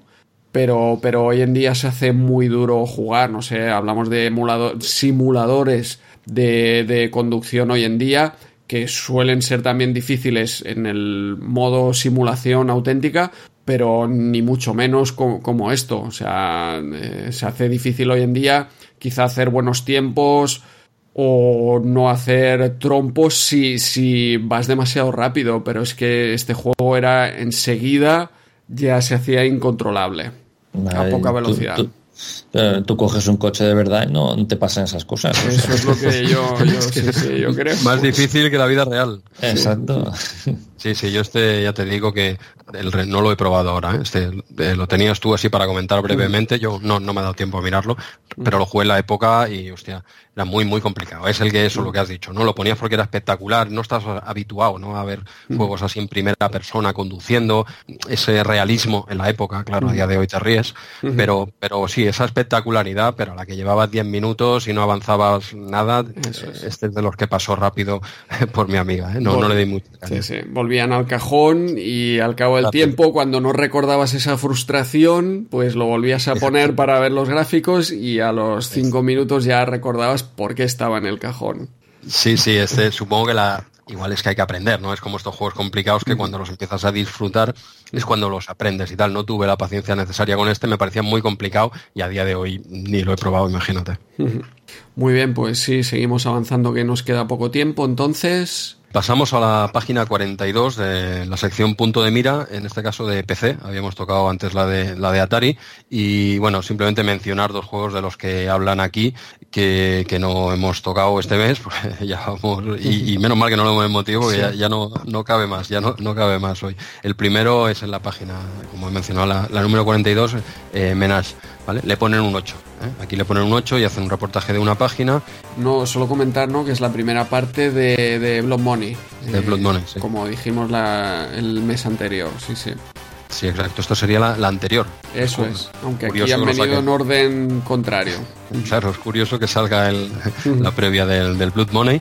Eh, pero bueno, hacen aquí un reportaje de una página entera que no, está nada mal y luego ya nos vamos a la, página siguiente, 43. Jorge, no sé, ¿querías comentar? Sí, el Night Force yo, yo sí que lo he probado, no la versión de PC, pero sí la de Amstrad porque es un juego que le tenía muchísimas ganas desde hace muchísimo tiempo. A nivel gráfico me parecía espectacular, me sigue pareciendo espectacular a nivel gráfico para Amstrad CPC. Tiene unos pantallazos con unos dragones, con unos decorados de unos castillos brutales o sea, a nivel gráfico no hay que decir nada, pero me esperaba, me esperaba a nivel jugable algo más. O sea, el juego tiene, digamos, cuatro niveles, pero esos cuatro niveles son de cuatro pantallas cada uno. ¿vale? Cuatro pantallas de izquierda a derecha, que te mueves mm, lateralmente sin ningún tipo de... ¿Vale? Es un bitmap. Eh, pero como os lo voy a contar ahora mismo, es decir, las dos primeras pantallas son para hacer puntos, por así decirlo, o sea, tú tienes que matar a una serie de enemigos un número de veces y cuando ya digamos has conseguido el amuleto que te dan, que es cuando te has cargado X, entonces entras como al castillo y, te cargas al brujo de turno. Pero vamos, o sea que, una poca gracia para hacer un juego después de lo que yo me esperaba gráficamente, que, es una especie de Sgrizam, que tienes que matar un poco a los enemigos eh, justo en el punto en el que te viene, pero vamos, es que a nivel jugable Sgrizam le da mil vueltas, o sea, esto los franceses aquí de Titus se han marcado un juego que sí, gráficamente destaca mucho, pero a nivel jugable es otra otra castaña. Vendría a ser una demo, ¿no? Quizá, más bien, que un juego. Eh, bueno, casi. He visto juegos así de este estilo también, ¿eh? De que de repente dices, ya se ha acabado. El, libro de la selva, ¿no? Recordamos también tu long play. Era algo parecido con gráficos espectaculares, pero pues, cuatro pantallas por nivel. Pues casi que me vino a la mente ese juego, ¿eh? el del libro de la selva, porque dije, esto, esto es un juego, es una broma. O sea, es que... Bueno, aquí la, la versión comentada de, PC le, ponen un 7. no, no creo que PC sea mucho mejor, ¿eh? ya te digo que... No de cambiar mucho la cosa, ¿no? Así que poco, poco más que añadir por mi parte. Solo que, en Amstrad pues eh, tienen una entrevista en un pasado mejor, en el blog Un pasado mejor, con el desarrollador eh, y explica pues temas sobre todo esto de, la calidad gráfica de, la versión PC de, este juego en concreto. Si, si los oyentes quieren pasar por para leer ese post, está muy bien esa entrevista. Eh, perfecto, pues avisados están. Si os parece bien, seguimos avanzando un poquito. Nos vamos a la, página siguiente, prácticamente, página 44. Seguimos punto de mira PC, también el Kings of Beach. Eh, bueno, Kings of the Beach, más bien. Eh, más bien. Eh, no lo conocía, este no, lo había jugado. Eh, yo era más del beach volley de, Amiga, ¿vale? Es otro rollete más arcade quizás que este, pero es, es un juegazo. Está, está muy bien. A mí me, ha gustado. Realmente es un juego de, de volei playa a dobles. Es más arcade que, simulador. Bueno, siempre juegas a dobles, pero bueno. ¿Más pues, arcade que simulador dirías? Yo, a ver. Es bastante simulador, ¿no? a ver, no, lo sé. máximo de simulador que puede ser ¿Dónde está la barrera? De este estilo. Eh, que mm, si le das al botón solo, no, no le arreas a la pelota. Yo creo que aquí es, es un juego de estos difíciles de, controlar. No, a ver, pero no, sé si es porque yo estaba acostumbrado al beach volley que tampoco, no, fácil desde luego no es, pero tampoco lo he visto mm, extremadamente difícil. No es extremadamente eh, difícil, pero, pero sí que es aquello que no, no es un arcade, tienes que aprender a ver dónde cae la pelota, a dominar el tempo, de si quieres colocarla o quieres hacer un mate. Yo lo he visto, bueno... Tú lo ves más, tú lo ves más simulador. Sí, sí, sí. O más cerca de, lo máximo de simulador que puede ser un juego de este estilo de... Claro, claro. Hablamos En, en, un PC y tal, por eso, por eso me refería, eh, a ver, más arcade que simulador, quiere decir que no, no es solo arcade, desde luego, tiene bastantes toques de simulador. y Yo personalmente me ha parecido un poquito más arcade que simulador, tú lo ves más simulador, pero bueno, ¿dónde, está esa línea? ¿no? Es, claro. Pero, pero bueno, que sí, que sí, de, lo que entiendo lo que quieres decir, ¿no? Que no es dar el botón. Ese sería el beach volley, por ejemplo. El, el beach volley es bastante arcade, por decirlo. De hecho, tiene un poco de simulador. porque te pegas unos mates ahí increíbles que empiezan a hacer volteretas eh, de este estilo. Yo es lo que diría más arcade. Que en este que respetan bastante bien el, desarrollo del partido, es más realista. Sí, sí, en, ese sentido es más realista. El beach volley es un, un jam del volley. es, un juegazo. Yo eso le pegué un montón en, Amiga. Es muy bueno. Desconocía este. Desconocía este que es verdad que no es tan espectacular, no es tan, pues eso, es menos arcade, mm, sin dejar de serlo para mí. Pero bueno, yo lo, he probado en, PC y a mí me, ha gustado bastante. Eh, bueno, cuesta pillarle el truquillo. Eh, bueno, las letras también, me parece que eran la, la ñ y la L. Ostras, sí, complicadísimo. Hasta que he dado con ellas, solo, en, solo lo he averiguado cuando estás entrenando con tu compañero que te tira bolas al aire, entonces ahí vas probando teclado, porque claro, en medio del partido no hay manera. Y si le das a la recepción, eh, cuando viene el balón y no es en el punto, el tío hace recepción igual, pero ya pierdes la opción. Es como si fuese un juego de por turnos, ¿no? Ya has perdido, las da el botón una vez, ya el tío se queda como ahí parado y tienes que clavarla bien. Es, ahí es un poquito difícil, sí. Y bueno, eh, tiene diferentes opciones, nada más entrar, bueno, juegas a volei playa, como hemos comentado, en una vista lateral, ¿no? Con un poquito de, fondo, tipo más de 2, ¿eh? Más de 2 del volei. Es que no había salido todavía, tenía que comentar, ha salido un poquito, ha salido muy poquito hoy, ¿no? Y tienes ese, ese menú principal y luego, bueno, tienes diferentes eh, opciones, ¿no? Tienes un entreno, lo que comentaba antes, ¿no? Contra eh, que el boom, ¿no? Que es entreno o peloteo contra el ordenador, luego puedes pelotear eh, primero, perdona, te pasan las bolas y tal para que tú hagas smash y todo esto, ¿no? Luego partidos amistosos, eh, entrenas con tu compañero pero sin un rival, solo para tirar las bolas al otro lado, partidos sueltos y, y el torneo, ¿no? El torneo, todo esto es para preparar el torneo a dobles que luego puedes, puedes jugar. Y bueno, tampoco me extendería mucho más, una pena, porque realmente el juego vale la pena y la versión de, mira que, el, que lo que hablábamos antes, ¿no? Quizá al principio, el PC, el 2 de esa época era, era durillo, era durillo. Y este sin ser una locura, pues, pues a mí me ha sorprendido. No me esperaba que un juego de 2 de deporte eh, estuviese tan conseguido. Se acerca mucho a un beach volley que es, es que me gustaba mucho de hecho, me he echado luego una partida al beach volley para, para comparar un poquito, ¿no? hacía tiempo que no le daba. Y sí, evidentemente, lo que dices es, verdad, hay bastante diferencia. El otro es más un NBA Jam de, pues, esto, ¿no? del volley. Y aquí es un juego bastante recomendable. Micromanía le pone un 8 y bueno, es un juego que yo desconocía, si la gente que nos escucha también lo desconocía, eh, les animo a probarlo porque es uno de esos de dos del 89 que todavía, que era bueno, era difícil ¿eh? encontrar una cosita así en, en MS2 cachonda, guapa, y este está muy bien, está muy logrado en mi opinión. Sí, sí. Jorge, ¿algún comentario? No, este no, no lo he probado. No lo has probado. Yo, yo, era también más de, del otro que habéis comentado. Eh, Beach Volley. Beach Volley, eso es. Sí, correcto. Sí, sí, no, pues yo, me, como dices tú, Jesús, es un juego que me ha sorprendido muchísimo. Yo ¿Le habías dado la época? No, no, no lo conocía para nada y eso que es de Electronic Arts. O sea, es un juego... Lo has descubierto eh, igual que yo ahora, ¿no? Exactamente. pero, pero ha sido un descubrimiento auténtico porque me parece... Sí, ¿verdad? Eh, yo creo que diría incluso Jesús que de todos los que hemos probado hasta ahora en Micromanía es el que más me ha enganchado. Porque otros que, realmente eran buenos ya los había jugado en la época, ¿no? Pero este me ha parecido súper divertido. Tiene ese toque que es difícil al principio, pero que vas mejorando enseguida. Claro. Y eso lo hace que sea. Sí, sí, hace que, que, sea muy satisfactorio cuando empiezas a encadenar golpes. Porque no es algo que, que sea trivial y entonces te sientes ahí, ostras, cómo, cómo voy mejorando. Y además el desarrollo de partido, como, como digo, es muy divertido. Hasta el punto de que, o sea, estuve jugando por la noche pero aquello que me desperté con ganas de, de, echar otro partido.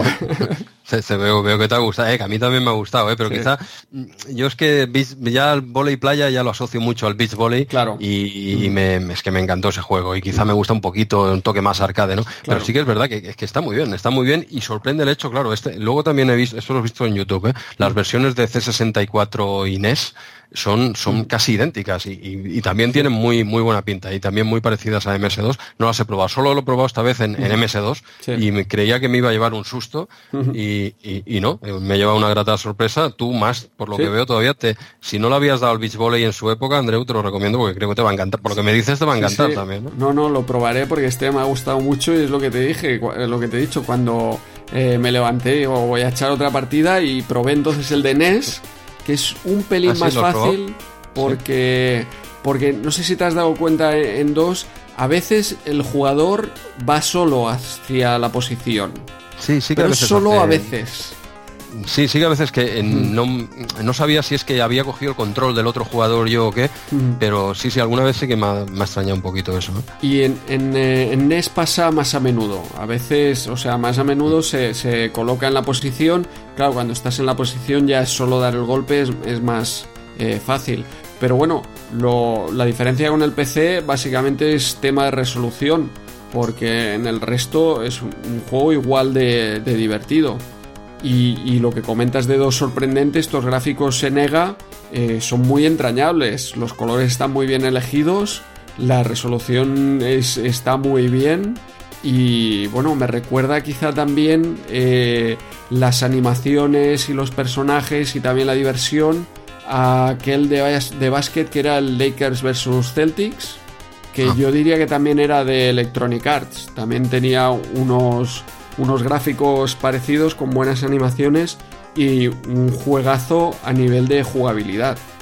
Bueno, pues tenemos, tenemos aquí una, sorpresa, al menos para ti y para mí. Igual la gente que nos escucha dirá, pero estos dos, pues esto hace 30 años que ya lo conozco y sé que hay ligas y esto es un juegazo de la hostia, ¿os enteráis ahora? Bueno, pues chicos, sí, nos enteramos ahora. y, nos, ha, nos ha encantado, nos ha encantado y lo recomendamos. Desde luego, Andreu, veo que le ha gustado un poquito más que a mí, a mí me ha gustado. Y Andreu, cuando puedas, tienes que darle al beach volley de, amiga. Sí, lo probaré. Ya está. Una pregunta, no me digas que, las crías llegaron tarde al cole, porque como has dicho, te levantaste por la mañana y tal. Era, era sábado, era sábado, Jesús. Ah, vale, y vale, está yendo de las manos.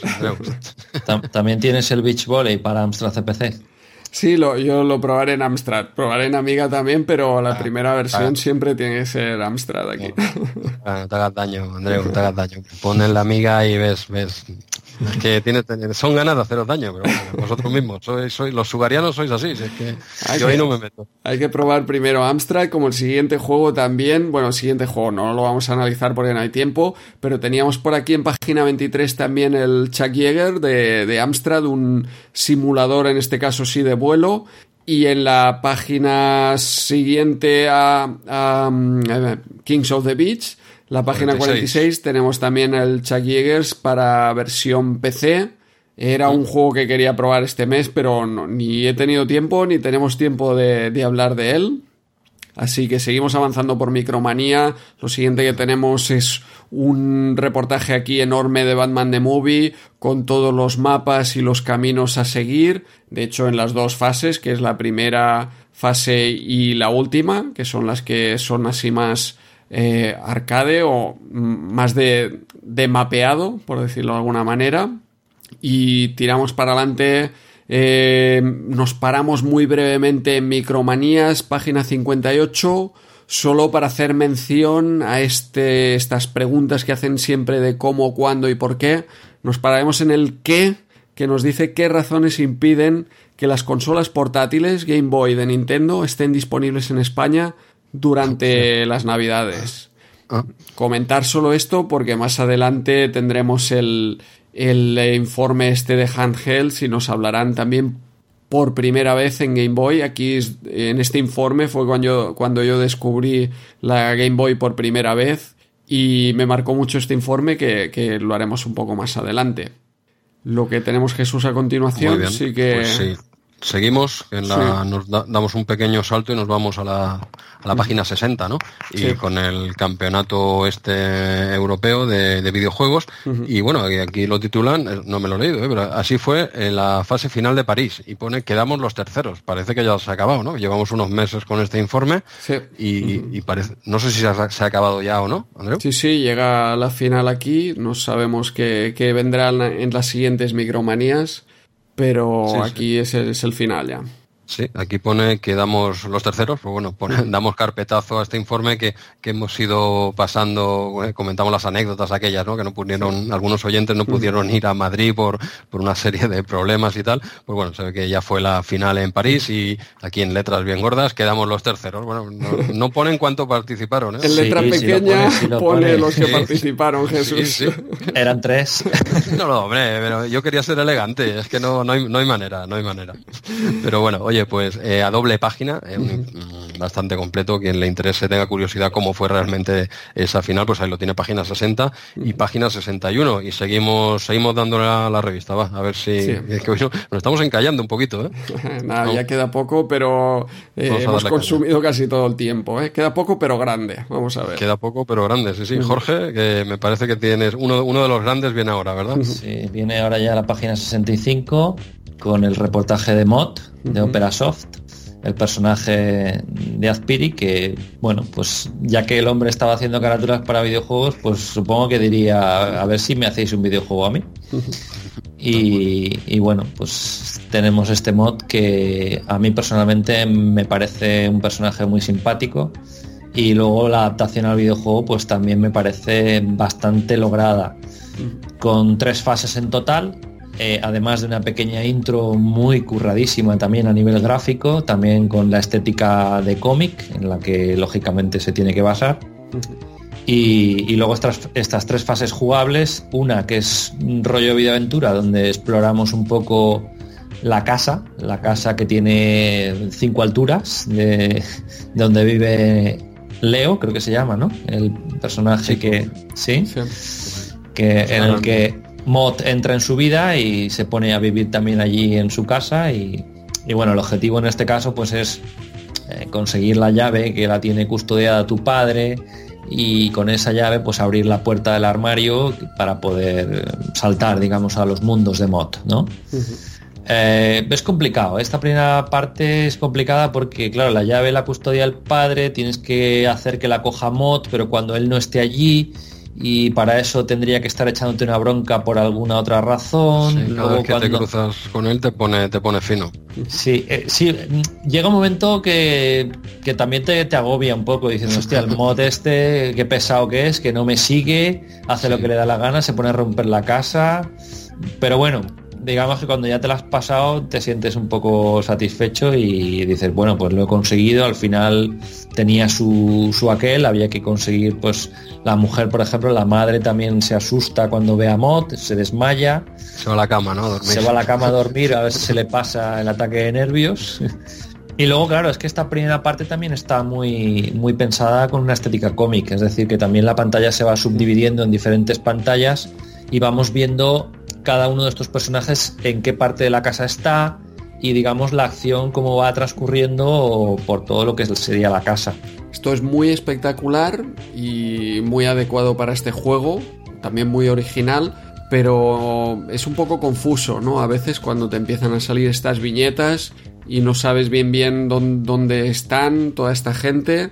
a veces, a veces te pierdes, donde tú estás mirando te cambia el plano completamente. Bueno, mm. creo que no hemos dicho que se ve como desde fuera, no sé, como los tebeos aquellos de la rue del Percebe. Eso es, vista lateral de, la casa. Como un vista como si la casa estuviese cortada así por la mitad y tú ves todos los pisos, ¿no? En, en 2D y tal. Sí que es verdad, muy espectacular y esos, esos ventanitas que decís, técnicamente es, es, espectacular y más en 8 bits, ¿eh? ojo pero a veces sí que te pierdes, pero es acostumbrarse, ¿eh? tampoco es tan... Sí, una vez ya, digamos, le tienes pillado el control al mapa de, esta fase, que es, pues eso son las cinco plantas del, edificio, más o menos, como también sabes más o menos por dónde se mueve cada personaje, eh, ya no te, distrae tanto. Bueno, eh, luego esto sería básicamente el juego. Yo creo que, que realmente el juego es esa fase, porque las otras dos las veo un poquito más, no vienen mucho a cuento, ¿no? Es un cambio tan radical de tipo de juego y tan parecidas, la verdad. Yo creo que, que Mod realmente es, es la, el juego la parte de la casa, ¿no? No sé qué opináis vosotros. Yo creo que quizá es lo que recordamos, pero yo, no sé, he estado jugando y la fase 2 y la fase 3 a mí me resultan muy divertidas. Casi prefiero las, las fases de, acción. ¿Sí? ¿Sí? ¿Te prefieres la 2 y la 3 que la 1? Bueno, son más de quizá ponerte un rato Quizás se hacen un poco largas, es cierto, ¿no? Cuando tienes que ir destruyendo tanta cantidad de, calabazas o de dinosaurios. Son difíciles también. Son difíciles, sí. Pero. pero... un poco, sí. Yo lo he encontrado, las he encontrado eh, divertidas y sobre todo en Amstrad con un colorido, unos sprites gigantes, me parece un juego como ideal para, para el Amstrad CPC, ¿no? Sí, sí, luce mucho, pero él, sí. es verdad, ¿eh? que luce mucho, pero no sé, le veo un cambio, eh, claro, no hemos explicado quizá cómo se juega, ¿no? Esas fases 2 y 3 no tienen absolutamente nada, son otros juegos, no tienen absolutamente nada que ver con la primera, sin ser malo, a mí realmente la que me ha llamado más la atención técnicamente y jugablemente, sin ser tampoco una maravilla, ¿eh? que yo de mod casi ni lo recordaba, ¿eh? quizá tiene más fama de lo que es el juego, es un buen juego la primera parte en mi opinión, pero tampoco es esa maravilla, ¿no? Técnicamente sí que es un locurón, sobre todo en 8 bits, como he comentado, ¿no? Pero no sé, no lo he visto yo tampoco tanto, tanto, sobre todo esas fases 2 y 3, que es la misma, es la misma cambiando sprites, básicamente. cambia el escenario, pero bueno, al final, por ejemplo, Target Renegade es un beatmap y vas cambiando de, escenario. Sí. Aquí es un poco lo mismo, cambia de escenario, pero es lo mismo, pero es curioso cómo puedes dar golpes con, con el puño en varias direcciones, porque puedes golpear hacia arriba, en diagonal, hacia el lado, también golpear con la cola. Mm. Aparte de, lo que comentaba, ¿no? Este sprite gigante y, todo el colorido que tiene eh, Es, mucho, es una, fase muy de acción. Sí, es acción pura y dura. Se mueve muy bien también. Eh, a la hora de, de los reflejos, de la jugabilidad, mm. la, fluidez con la que se mueve. También tiene scroll, eso sería un scroll eh, vertical, si no, me equivoco. Pero yo creo que es un poco lo que comenta Jesús. El alma de mod sería la fase 1. Lo, que recordamos es, es la que nos entra por los ojos, es una fase en la que te maten o no te maten, pero vas a poder jugar todo lo que quieras, vas a poder moverte por la casa, vas a poder, bueno, te va a estar el tío este mandando con el monopatín a que te choques contra la pared, te, va a romper la televisión, en fin, vas a poder disfrutar esa fase aunque no te la llegues a terminar o incluso aunque estés bastante lejos de, conseguir tu objetivo.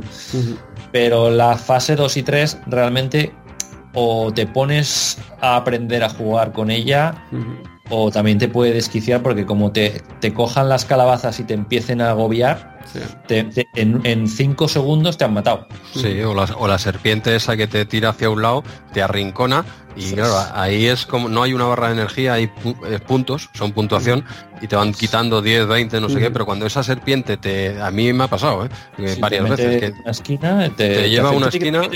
porque si hay un sonido así Y, no hay, y yo no puedo salir de ahí. Una vez me arrincona, o la mato antes o la esquivo, pero si me arrincona ya, ya no hay manera. Pero, pero en esas dos y tres, sin ser malas, claro, ya no representa el espíritu cómic que, tiene este juego, que, que, venía de, bueno, del pequeño mm. país, ¿no? En el, en el dominical este, Azpiri lo publicaba, es un cómic, ¿no? Y claro, la, fase 1 lo representa perfectamente con esa vista, con esas multipantallas a lo que Pet Crusader, ¿no? Bastante parecido el, estilo de juego. Claro, en esas 2 y 3 podría ser mod como podría ser, eh, no sé, Andreu en monopatín. bueno, va, pero, pero al final el, personaje es mod, ¿eh? la primera parte también es muy cómic, pero es también es una videoaventura, como... Sí, sí, sí. Sí, bueno, mira, parece que a Jorge y a mí quizás nos ha gustado un poquito más la primera y a ti te ha gustado más la segunda y tercera. Me, sorprendió más. Sí, sí, sí, No, no la esperaba tan, tan divertida y me ha resultado divertida esa fase. Son, son conceptos distintos. A mí, en general, me gustan todas, pero entiendo que la fase 1 creo que puede llegar más al público en general pues mira, a nuestros oyentes así tienen un poquito de cada y tienen dos, porque son dos juegos, en realidad son dos juegos, fase 1 por un lado y fase 2 y 3 por otro, un juego que no tienen nada que ver, pero bueno, oye, para gustos colores y depende, igual, no sé, que le gustará más a la gente. Yo creo que es lo que comentabas tú también, Andreu, la gente recuerda más, yo incluido, ¿eh? las 2 y 3 me ha pillado ahora eh, con el pie torcido, ¿eh? digo, esto es mod. claro, yo me esperaba la casita y no sé qué, claro, he visto esas 2 y 3, digo, esto es el, mod, que además, sin querer, en Amstrad empecé por la 2, porque el, puedes empezar directamente a jugar por cualquiera de las fases. Entonces yo no sé por qué, le he bajado para abajo, pam, y he seleccionado la 2 y empieza el tío, digo, pero ¿qué he cargado yo aquí, no? Esto, esto, esto qué es? Esto es mods y yo recuerdo la casa y no sé qué, que incluso en la época hablaban de la que tenían inteligencia artificial, eh, cada personaje podía saber dónde estaba el otro, bueno, una serie de historietas de miedo, ¿sabes? Y yo flipaba, ¿no? De pequeño, yo con este juego, cuando no lo tenía, ¿no? Leyendo de que, pues eso, ¿no? En una casa que cada personaje sabe lo que hace el otro, no sé qué. Claro, y me ha cargado directamente esta dos. Digo, ¿esto, esto qué es? No por mala, ¿no? Por decir esto, no es el mod, he cargado otro juego, ¿no? Pero veía el muñeco, veía a mod en la pantalla, ¿no? Digo, este. Sí, aquí un poco se ve un poco las rutinas de movimiento de los personajes, salvando las distancias que yo he visto también en, en la Abadía del Crimen. Es decir, cada personaje tiene perfectamente definido cuál es su rutina de movimiento y, sus acciones a realizar en función de lo que tú hagas. Yo ahí sí que he visto un cierto paralelismo que, bueno, en este caso coincide la compañía siendo ópera. Curioso, curiosa comparación con la Abadía del Crimen. Y decirte que Jesús he probado este también en, en MSX. En MSX. Te estás volviendo MSXero, ¿eh? te, veo, te veo ya al próximo long play en MSX, ¿has dicho? Me ha parecido. Cuidado que al principio iba a decir, pero, pero Jesús me ha pasado un emulador de MSX o de Atari 2600, porque claro, vamos. Gráficamente yo estaba viendo cosas muy, muy obscenas, ¿no? muy obscenas. Ah, no, no sé, no sé qué, has cargado, no, no lo sé. Eh, bueno, pues este mod, vamos a decir una cosa buena y una cosa mala. Eh, en MSX. Sí, de MSX. Luego lo cortas, Andreu. dale, dale. Parte buena, la cortaré. ¿Cuál, cuál quieres ir primero? ¿Eh? A la mala, la mala, eh, la mala. ¿La mala? Sí. La mala, bueno, pues la mala ya te la sabes tú, que es un port de Spectrum con su color clash. Malo, eso es normal, para nosotros es normal. lo que pasa es que eres nuevo en la norma, acabas de entrar. pero tú tienes que ver, tienes que ver que no sé si lo has visto, eh, la fase 1, por ejemplo, en, en Amstrad CPC. O sea, es que. este la juego, la versión buena es en Amstrad. la diferencia abruma. Sí, no, no, no, es que claro, este, como es, viene de un cómic y tal, y con ese colorido en Amstrad, es la mejor versión, si no, no me tienes que convencer, ¿eh? Yo te, lo pongo fácil, ¿eh? Pero dale, dale, esa es la más. Te, voy a decir la buena entonces. La buena es que si tú juegas en Amstrad CPC, por ejemplo, eh, a no ser que cojas la micromanía que estamos mirando ahora mismo, no, no sabes cómo terminar la fase 1. Tú dices, ¿qué tengo que hacer? ¿Cómo tengo que hacerlo? Vale, hay una llave, parece que la puedo coger, vale, de acuerdo. Pero ¿qué hago con esa llave? Pues yo creo recordar que en Astra CPC no sabes que abre el armario que está en el ático. Pero pone un icono, ¿no? ¿En Amstrad también? Mm, pues yo te diría que sí, ¿eh? que no, a ver, no lo sé, igual lo confundo ahora con la con Amiga, ¿eh? que también lo he probado en Amiga, que, a ver, ojito, la versión de Amiga, igual no, ¿eh? igual, me estoy columpiando, ¿eh? pero atención, atención, subrayamos aquí, Jesús confunde la versión de Amiga con la de Amstrad.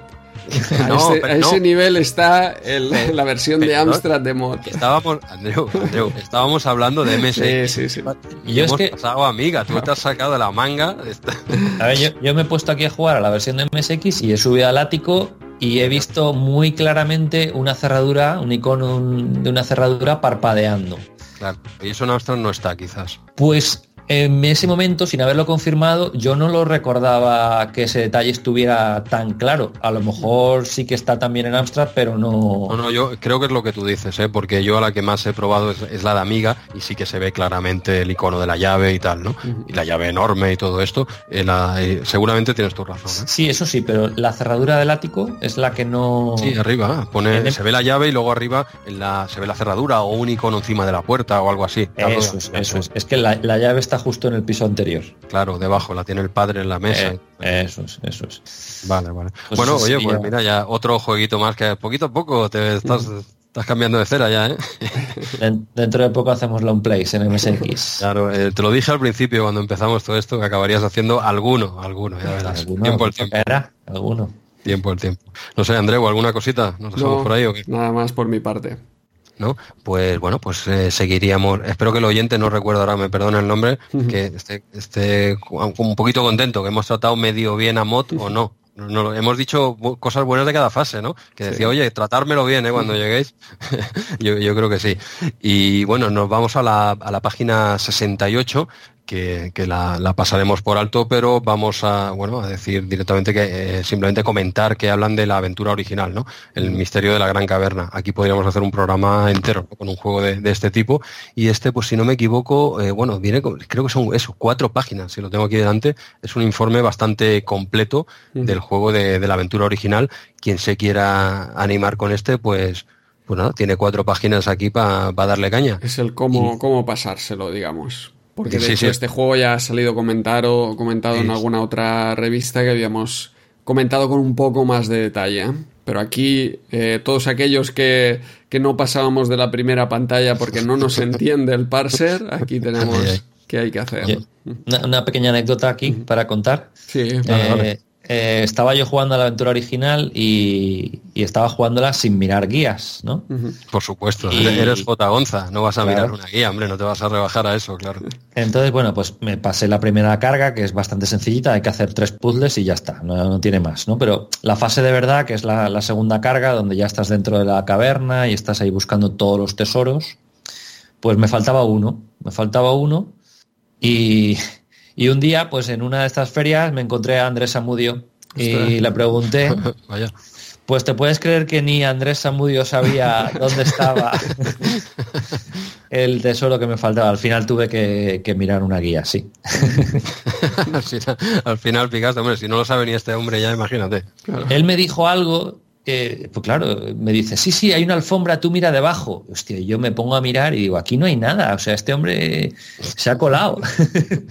no puede ser, digo, me lo dijo tan convencido, digo, a ver si es que estoy haciendo mal, pero no, no, al final ahí no había nada debajo de la alfombra. Pues mira, con más motivo que la gente tiene aquí hasta mapas y todo en este completo informe de cuatro páginas, que, le quiera dar caña si 30 años después no lo ha logrado todavía, ya va siendo hora de tirar de guía, ¿no? Y yo creo que llega el momento que hay que bajar del burro y quizás este sea el momento, ¿no? Con esta mega guía de, micromanía. Bueno, pues seguimos, seguimos con otro de los grandes, que al que no le podremos dedicar todo el tiempo que quisiésemos, porque la gente yo creo que se nos ha dormido ya. Yo creo que habrán habido varios accidentes de la gente que nos escuche en coche, de estos que van a trabajar por la mañana. Varios han tenido que volcar ya porque les hemos dormido ya tanto rato. Y, pero bueno, nos vamos a la página 74 que hablan de, la AMC, Astromarine Corps. De, por cierto, hablando de siglas, MOT, ¿sabéis? ¿Recordáis? Lo, bueno, recordáis, yo no tenía ni idea lo que significaba, que no lo hemos saltado en un pues pequeño topic. no tengo ni idea. Eh, Jorge, lo tenías. No caigo, ¿no? Creo que es algo así como monstruo. La M es de monstruo, ¿no? Eh, espérate, aquí, aquí. Es movimientos orgánicos telúricos. Hostia. Hostia. Eh, venga, venga. Como, como comentario eh, sin más. No, no tenía, lo tenía que apuntar ahora que he visto esto de AMC, que es Astromarine Corps, ¿no? de la página. Me ha venido esto del mod, que no, lo había comentado antes. No tenía ni idea. Me he enterado 30 años después, me parece que como vosotros dos. ¿eh? y, que conste, y que conste que yo tengo que saberlo o tengo que haberlo sabido porque yo tengo el volumen 1 de, de mod. O sea, que tú lo has dicho en algún momento, ¿no? Lo he, lo he debido leer en el cómic, pero... Hombre, yo cuando lo he leído, eh, no te voy a decir que, ah, vale, era esto, pero sí que me, haber leído este nombre me sonaba haberlo leído alguna vez por supuesto, ni, ni, idea, pero me lo apunté, digo, esto es curioso, lo había visto alguna vez, nunca he sabido qué significaba ese mod, ¿no? MOT. Eh, en AMC sí, quizá porque pone los puntitos, ¿no? Queda como más claro, ¿no? Más separado, Astro, sí. Marine Corps. Bueno, ¿qué tenemos aquí? Tenemos un juegaco, tenemos un juegaco, es una especie de, podríamos definirlo, no sé qué os parece, entre un beat'em y un run and gun. Run and gun, eh, sí. Yo, lo, yo, lo, tengo muy claro, el AMC para mí es un remake del Game Over. Ostras. Pero bien cada uno, cada uno, cada uno tiene su opinión de qué es AMC, sea lo que sea, creo que os, gusta este juego. Sí, sí, sí, Antes de voy a poner aquí por, bueno, a mí este juego, sobre todo, claro, es lo que pasa, ¿no? Cuando has tocado un juego tú, pues te parece que es más bueno, pero hay que admitir que igual no siempre es así. Yo creo que con este es general, ¿no? Que a la gente le gustó bastante. Este es uno de los que me venía con el Amiga, entonces yo a este le eché más horas con tonto hasta que vino el del parche a casa y hasta ese punto, pues entonces claro, tenía cuatro cositas en eh, en el Amiga venía este y el Budokan o algo así, tres juegos venían, muy poquito, ¿no? Este venía. Y claro, este le, le, eché horas para aburrir, ¿no?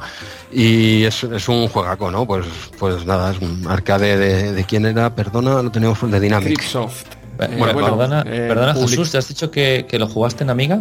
Sí, sí, ¿Y, en, ¿Y en MSX no? este NMSX eh, no, no lo toqué. Directamente este ya me entró en el, en el Amiga. ¿Por qué? Porque es, durillo, ¿no? Es durillo. No, que va. Yo diría que es bastante decente para ser MSX. hostia, hostia. Pues mira, vas a, comentas tú la, el por de, MSX, lo comentas tú. A, por de MSX, eh, comentado por J. Gonza, esto siempre vende. ya, lo, ya lo pondremos en el Twitter. Y... Dale, dale, dime, dime. que, yo diría que efectivamente es un port de Spectrum, pero ya de por sí la, versión de Spectrum me, imagino que debe ser igual de buena. Sí, es que son, son, eh, son todas buenas, claro, son todas buenas. Sí.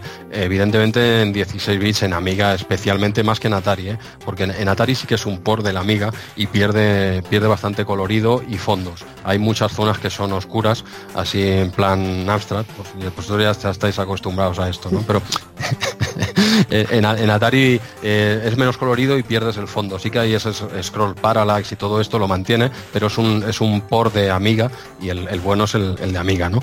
Y bueno, pues qué hay que decir de AMC a estas alturas, ¿no? Que no sabíamos si era un beat'em run and gun, es más run and gun, como dice Andreu. Hay algunas zonas pocas en las que hay un poquito de plataforma, pero bueno, es algo anecdótico. Y no solo, bueno, básicamente es correr, ¿eh? también las cosas como son, ir matando todos los bichos que se te pongan por delante, pero también hay algunas zonas donde debes destruir unos sensores en un cierto orden.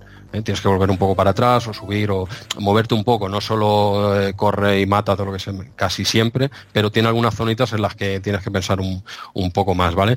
es un juego que, que sin ser un paseo, pues bueno, tiene una, no tiene una dificultad desquiciante, te, bueno, te permite ir avanzando. No es de esos juegos que los cogías y ya está, al minuto o le echabas más horas que un reloj no avanzabas. Este te permitía jugar, al menos en Amiga te permitía ir avanzando y bueno, no sé, al menos eso hacia para los que no somos J. Gonza, pues nos viene muy bien un juego que, que, te permita avanzar un poquito, pero bueno, con una buena curva de dificultad, ¿no? Y está diferenciado en dos fases bastante claras, ¿no? Bueno, tiene dos fases básicamente, ¿no?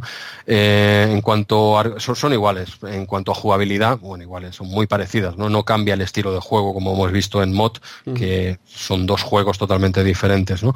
Eh, aquí básicamente la fase 1 en cuanto a argumento, que es obtener eh, la nave de los, ¿cómo se llaman esta gente? De Adbringers, los malotes ¿no? del juego, es obtener esta, esta nave que son de esta gente que son unos delincuentes que quieren dominar la galaxia, ¿vale? Esto es la moto que te venden en la 1 y en la 2 dice que una has conseguido la nave, pues tienes que llegar al planeta de esta gente para destruirlos definitivamente, ¿no? Esto es la excusa, podrían haberse inventado lo que quisiesen, ¿eh? Pues un tío corriendo en el lateral, dijéramos, y matando a todo que se me dé con una ambientación brutal, unos gráficos muy buenos, en Amiga una música espectacular y no sé, un juego de, acción bastante dinámico y eso, en el que a pesar de que hay muchos enemigos, incluidas plantas que te devoran y te dejan ahí con los huesos y tal, pues no sé, a mí me, parece bastante bueno con diferentes armas, potenciadores, quitando el salto ortopédico, este que tiene, que el tío sigue pateando en el aire, es bastante cómico o lamentable, llámalo como quieras, ¿no? Pero yo creo que, que es un gran juego, es un gran juego en el que no hay versión mala, hasta J. Gonza dice que es bueno, no me sé, fíjate, ¿no? ¿Qué queréis aportar de este, de este clasicazo? Bueno, es un juego que es acción sin límites, es frenesí puro y como bien has dicho son dos cargas y creo recordar que son ocho fases dentro de cada carga y realmente hay mucha variedad de enemigos, no siempre estamos hablando de los mismos enemigos de siempre, sino que va cambiando mucho. mucho, Te, aparecen enemigos con sprites bastante grandes y, es un juego imprescindible. Y lo que no has dicho, que creo que se te ha olvidado comentar, es que la versión de Amstrad CPC no es un port y tiene su propio su propia paleta de nuestro mm. querido modo cero, vamos, es espectacular. no, sabía, no sabía ni que estaba en Amstrad. Dime, dime, dime, dime, comenta, comenta.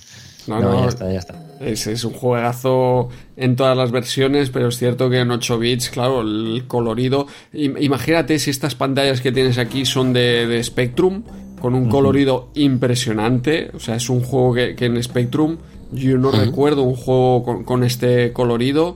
Pues eh, en Amstrad es eh, también espectacular. No llega obviamente al nivel de, Amiga, pero es un, un juegazo con una pantalla de carga fantástica y todos los detalles que has comentado, ¿no? Ese scroll parallax, la música espectacular de, José Antonio Martín en todas las versiones y técnicamente soberbio, ¿eh? como prácticamente todo lo que hacía Cripsoft o lo que hizo Cripsoft con, con Pablo Ariza, el Rescate Atlántida, también un juego así muy colorido y técnicamente espectacular y todas las versiones. Sí, no, no, todos.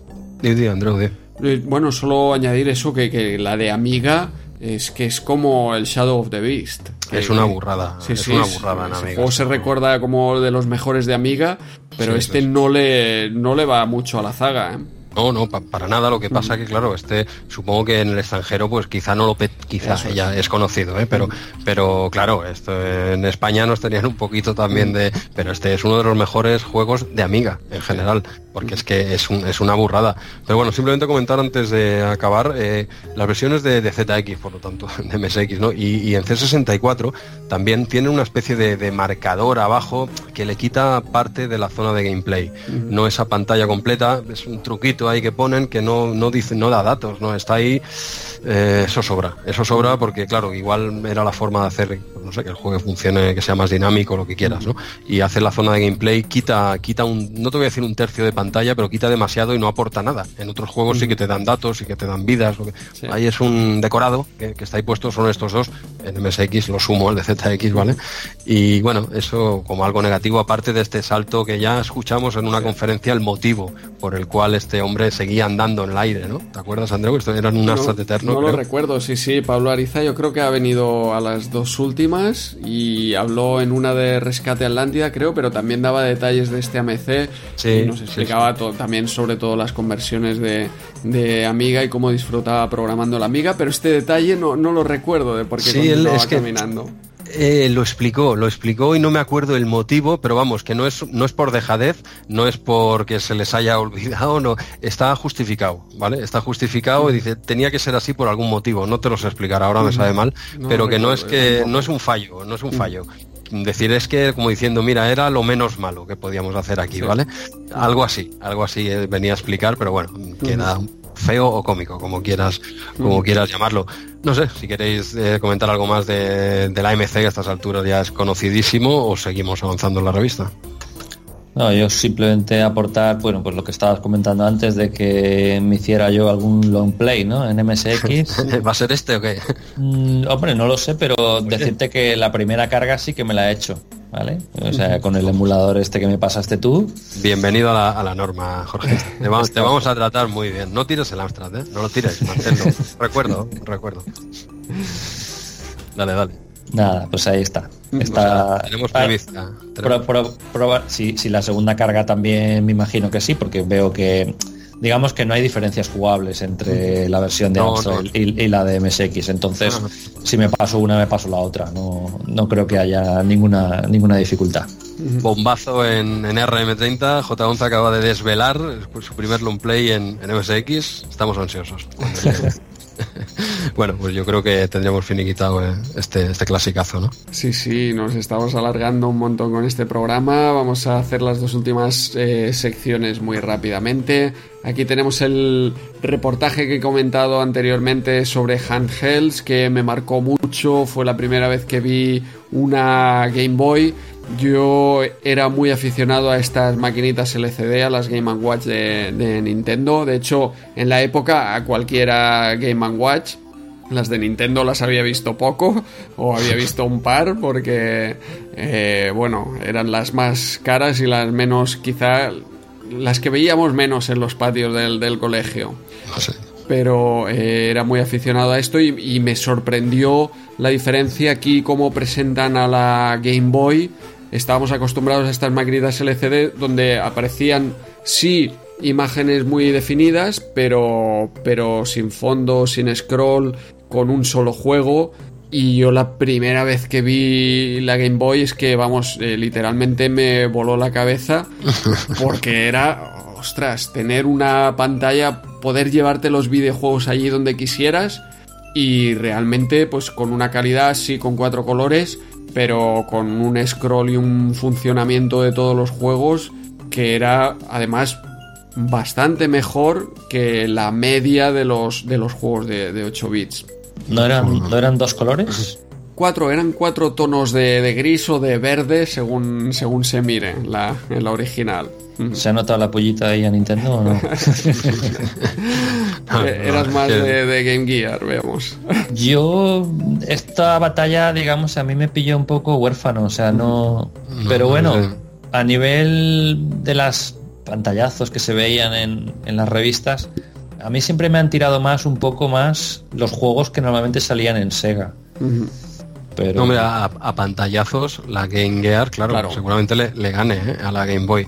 pero pero, eh, pero más, pantallazos. Que, más que por calidad, sino por, porque a, lo mejor algunos juegos solo salían para Sega y, a lo mejor, pues, por ejemplo, un Rastan, no sé si está, ahora me vais a decir que sí, que está el Rastan para la Super Nintendo pero por ejemplo yo lo veía muchas veces anunciado para, mm. para Sega, ¿no?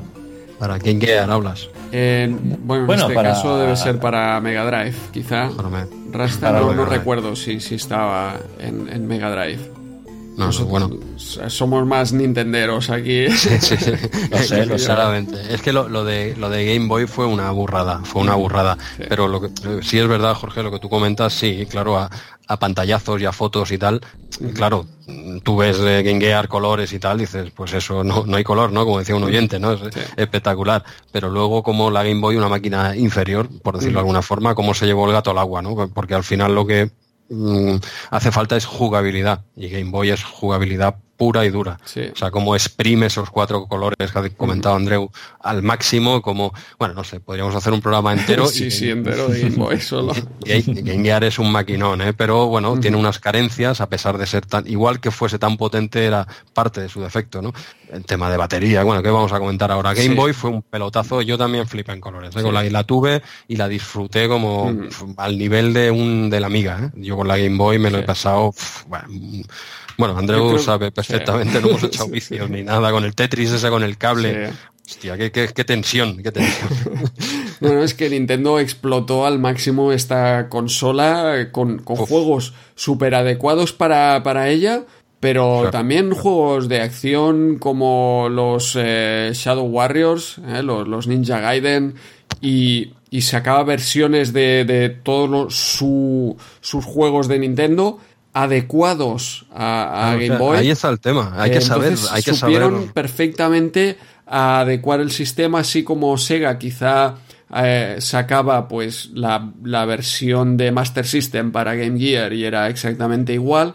Nintendo adaptó perfectamente todos los videojuegos a la jugabilidad y a las características de, esta máquina. Yo creo que eso fue, eso y Tetris fue una de las claves del triunfo de Game Boy. Claro, hay que saber recortar, hay que saber, tú no puedes meter, eh, es como yo que sé, el, cuál es, el Street Fighter en Amiga, eh, si no cabe, no cabe, ¿vale? Por muchos gráficos que tenga y tal, si a la hora de jugar no te aburres, pues no digo que con Game Gear te aburras, pero es que la jugabilidad que daba esta máquina adaptando, pues eso, sabiendo recortar donde hay que recortar, es decir, esto aquí no cabe, por lo tanto, mm, vamos a meter lo que quepa bien, y bueno, tienes aventuras, mm, eh, tienes un Zelda, eh, que cabe mucho en una maquinita de esas. ¿eh?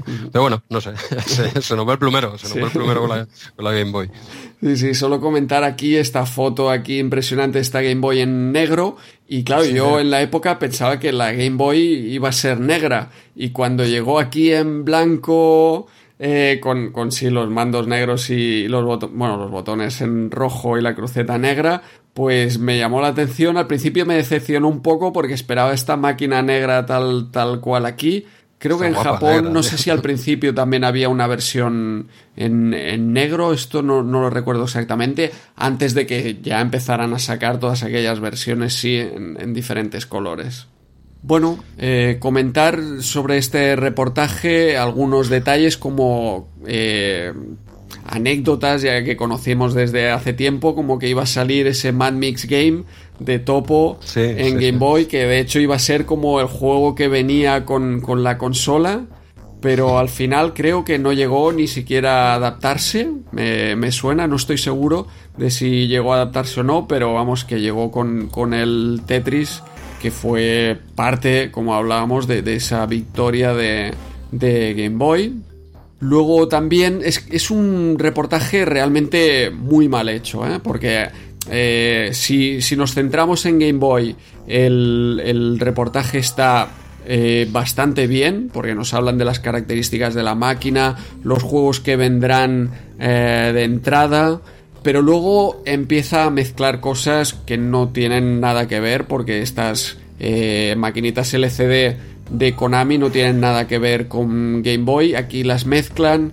Esta serie que sacó aquí Konami, una serie también espectacular de, LCDs con el doble dribble, el Top Gun, Skate or Die, incluso Contra por aquí, Tortugas Ninja y Gradius. Pero juegos que ya sabemos cómo eran las LCD, ¿eh? muy divertidas, a mí me encantaban, pero yo no le veo mezclar aquí con, con Game Boy. Luego nos hablan también de la, de la Lynx, esto sí que, bueno, eh, es, adecuado y correcto dentro de las handhelds. Nos hablan también de, los precios, pero a partir de aquí ya, o sea, si mezclar los eh, LCDs con eh, Game Boy y Lynx no tiene sentido, a partir de aquí el reportaje se va a hablarnos de la Atari 7800, que no tiene nada que ver, pero luego el reportaje acaba con la Sega Genesis. Aquí le llamaban a un Genesis porque era la, versión americana. Aquí nos está llegando la Mega Drive. Pero entra aquí como diciendo, por su parte Sega va por otra parte, ¿no? Se va hacia los 16 bits. Pero, pero le dedican un trozo aquí de reportaje que, que no es handheld, que aquí podían haber aprovechado quizá para hablar de la, de la Game Gear. Mm, sí, bueno, pegan unos pocos cambios de unos cuantos quiebros, ¿no? Eh, unos cuantos que nos saquen alguna lavadora o algo, ya que siguen. Y Philips, por su parte, A ver, que, que, quizás el título ¿eh? aquí de, de Esther es un reportaje en handhelds, pues dedícate a eso. O si no, pues como habían visto estas máquinas en la feria de Chicago, pues que le hubieran dicho, igual que el siguiente reportaje le llaman el Personal Computer Show, aquí le podían haber dicho pues la reunión de, Chicago, la feria de Chicago, y nos hablan de qué presentaron allí. Ahí sí que me cuadra, pero hablando de handhelds, eh, es un poco disperso y no muy adecuado este contenido tenían que sacar el número y llegaba ya el día 30, así que... Sí, sí, sí. ya puede ser. Mm, bueno, ¿lo, tienes, Andreu? Sí, sí, por mi parte, si no tenéis nada más que, añadir, estamos aquí llegando a... pasándonos de la hora... No, no, digas, no, digas, el tiempo. Sí, sí, sí. Yo creo que hoy nos saltamos eh, quizá... La norma. La, el arcade machine. Y, sí, posiblemente pero sí que nos gustaría no acabar con este reportaje aquí del Personal Computer Show que hablábamos antes, que es realmente Personal Computer World Show, por eso el mm. PCW, pero que en todas partes aparece Personal Computer Show, en todas las fotos, en la, en la feria misma, solo le llamaban Personal, o solo se ven las letras de Personal Computer Show. Sí, yo creo que la W la usaban solo para, las siglas. Eso es. un poco para la sigla, pues les venía bien, ¿eh? hubiesen cogido la S, pero, pero bueno, pues nada, oye, simplemente decir que bueno, se celebró en, Londres, duró cinco días, lo típico, primero para profesionales y el fin de semana para el público en general. Eh, la feria estaba dividida en dos apartados básicamente, ¿no? que eran gestión y diversión. Micromanía evidentemente solo se centra en, el segundo, ¿no? tema de gestión se lo saltaron, fueron los jueguitos. Bueno, en ese año comentan que hubo menos compañías de software, bueno, pequeñas, porque las grandes compañías ya se estaban comiendo un poquito las pequeñas, no sé, algunas relevantes como Palace Software, eh, Firebear o Rainbear, no, no, no, estaban ese año, pero hubo más público que todos los años, que cada vez iba más gente, aunque cada vez eran las mismas como las más grandes, ¿no? Pequeñas poco a poco no iban asistiendo. Bueno, de hecho, la, la única representante española eh, ese año fue Dynamic, como, como otras veces, que solo, solo se presentó allí Dynamic. Y bueno, y nos habla, el reportaje nos habla un poco de eh, los avances de los, en la parte de que hemos dicho de, diversión, no de ocio, no la parte de gestión. Nos habla un poco de los avances de las compañías estas que acabo de decir ahora más importantes, las grandes, Ocean, eh, Accolade, todas estas, un poco el avance de lo, de lo que nos viene. No, no nos vamos a detener en, en mencionar todo lo que va saliendo en este informe extenso, porque bueno, también en parte, primero porque vamos muy mal de tiempo por un lado, y segundo porque serán juegos que irán apareciendo en la revista, poco a poco nos los iremos encontrando, aquí hacen un avance de diferentes compañías, y bueno, simplemente mencionar este, este completo informe, la verdad es que bastante completo, de que creo que Jorge nos quería comentar algunas pinceladas que, le han llamado la atención, ¿no? Sí, bueno, en la página 84 por ejemplo, que habla de la compañía Empire. Me gustaría destacar un, juego de fútbol que hay, que si lo veis ahí en las imágenes en la parte izquierda, pues tiene una estética muy Match Day 2. Sí, bueno, parte, ¿no? luego también se ve frontal, ¿no? Pero efectivamente tiene ese cambio que yo hasta ahora no lo había visto jamás en ningún juego, que es que de repente la perspectiva lateral se convierte en, un cambio de giro de cámara y de repente estamos viendo pues algo que también es interesante, que es cuando tú quieres marcar hacia arriba, ¿no? Y ves la portería de frente, ¿no? Y entonces tienes un cambio ahí de perspectiva entiendo yo. Jorge, perdona que te interrumpa. ¿Tú conoces el TV Sports Basketball? No. Amiga. ¿Le pasa eso? Pues sí, sí, sí. Ahora, ahora que lo estabas diciendo, claro, en fútbol no lo he visto, pero en ese juego, eh, cuando vas de campo a campo es el lateral y cuando llegas a la canasta se ve, pues esto, lo que estoy viendo ahora, ahora me ha venido a la mente, digo, es igual que el TV Sports Basketball. Pero sí, sí, dale, dale. No, simplemente eso, que, como curiosidad, porque seguramente este, este Gasas Soccer que se llama, no, no creo que a lo mejor salga, o sí, ya lo veremos en los próximos números de, de Micromanía. Y luego, bueno, eh, si nos centramos un poco en la parte del texto más que en las imágenes que aparecen tanto de Empire como de Ocean, donde los títulos de Ocean pues son los clásicos que ya sabemos que vendrán, pues citar simplemente un par de detalles, ¿no? Por ejemplo, que nos habla ya de que Lucasfilm también estaba por allí, en esta feria.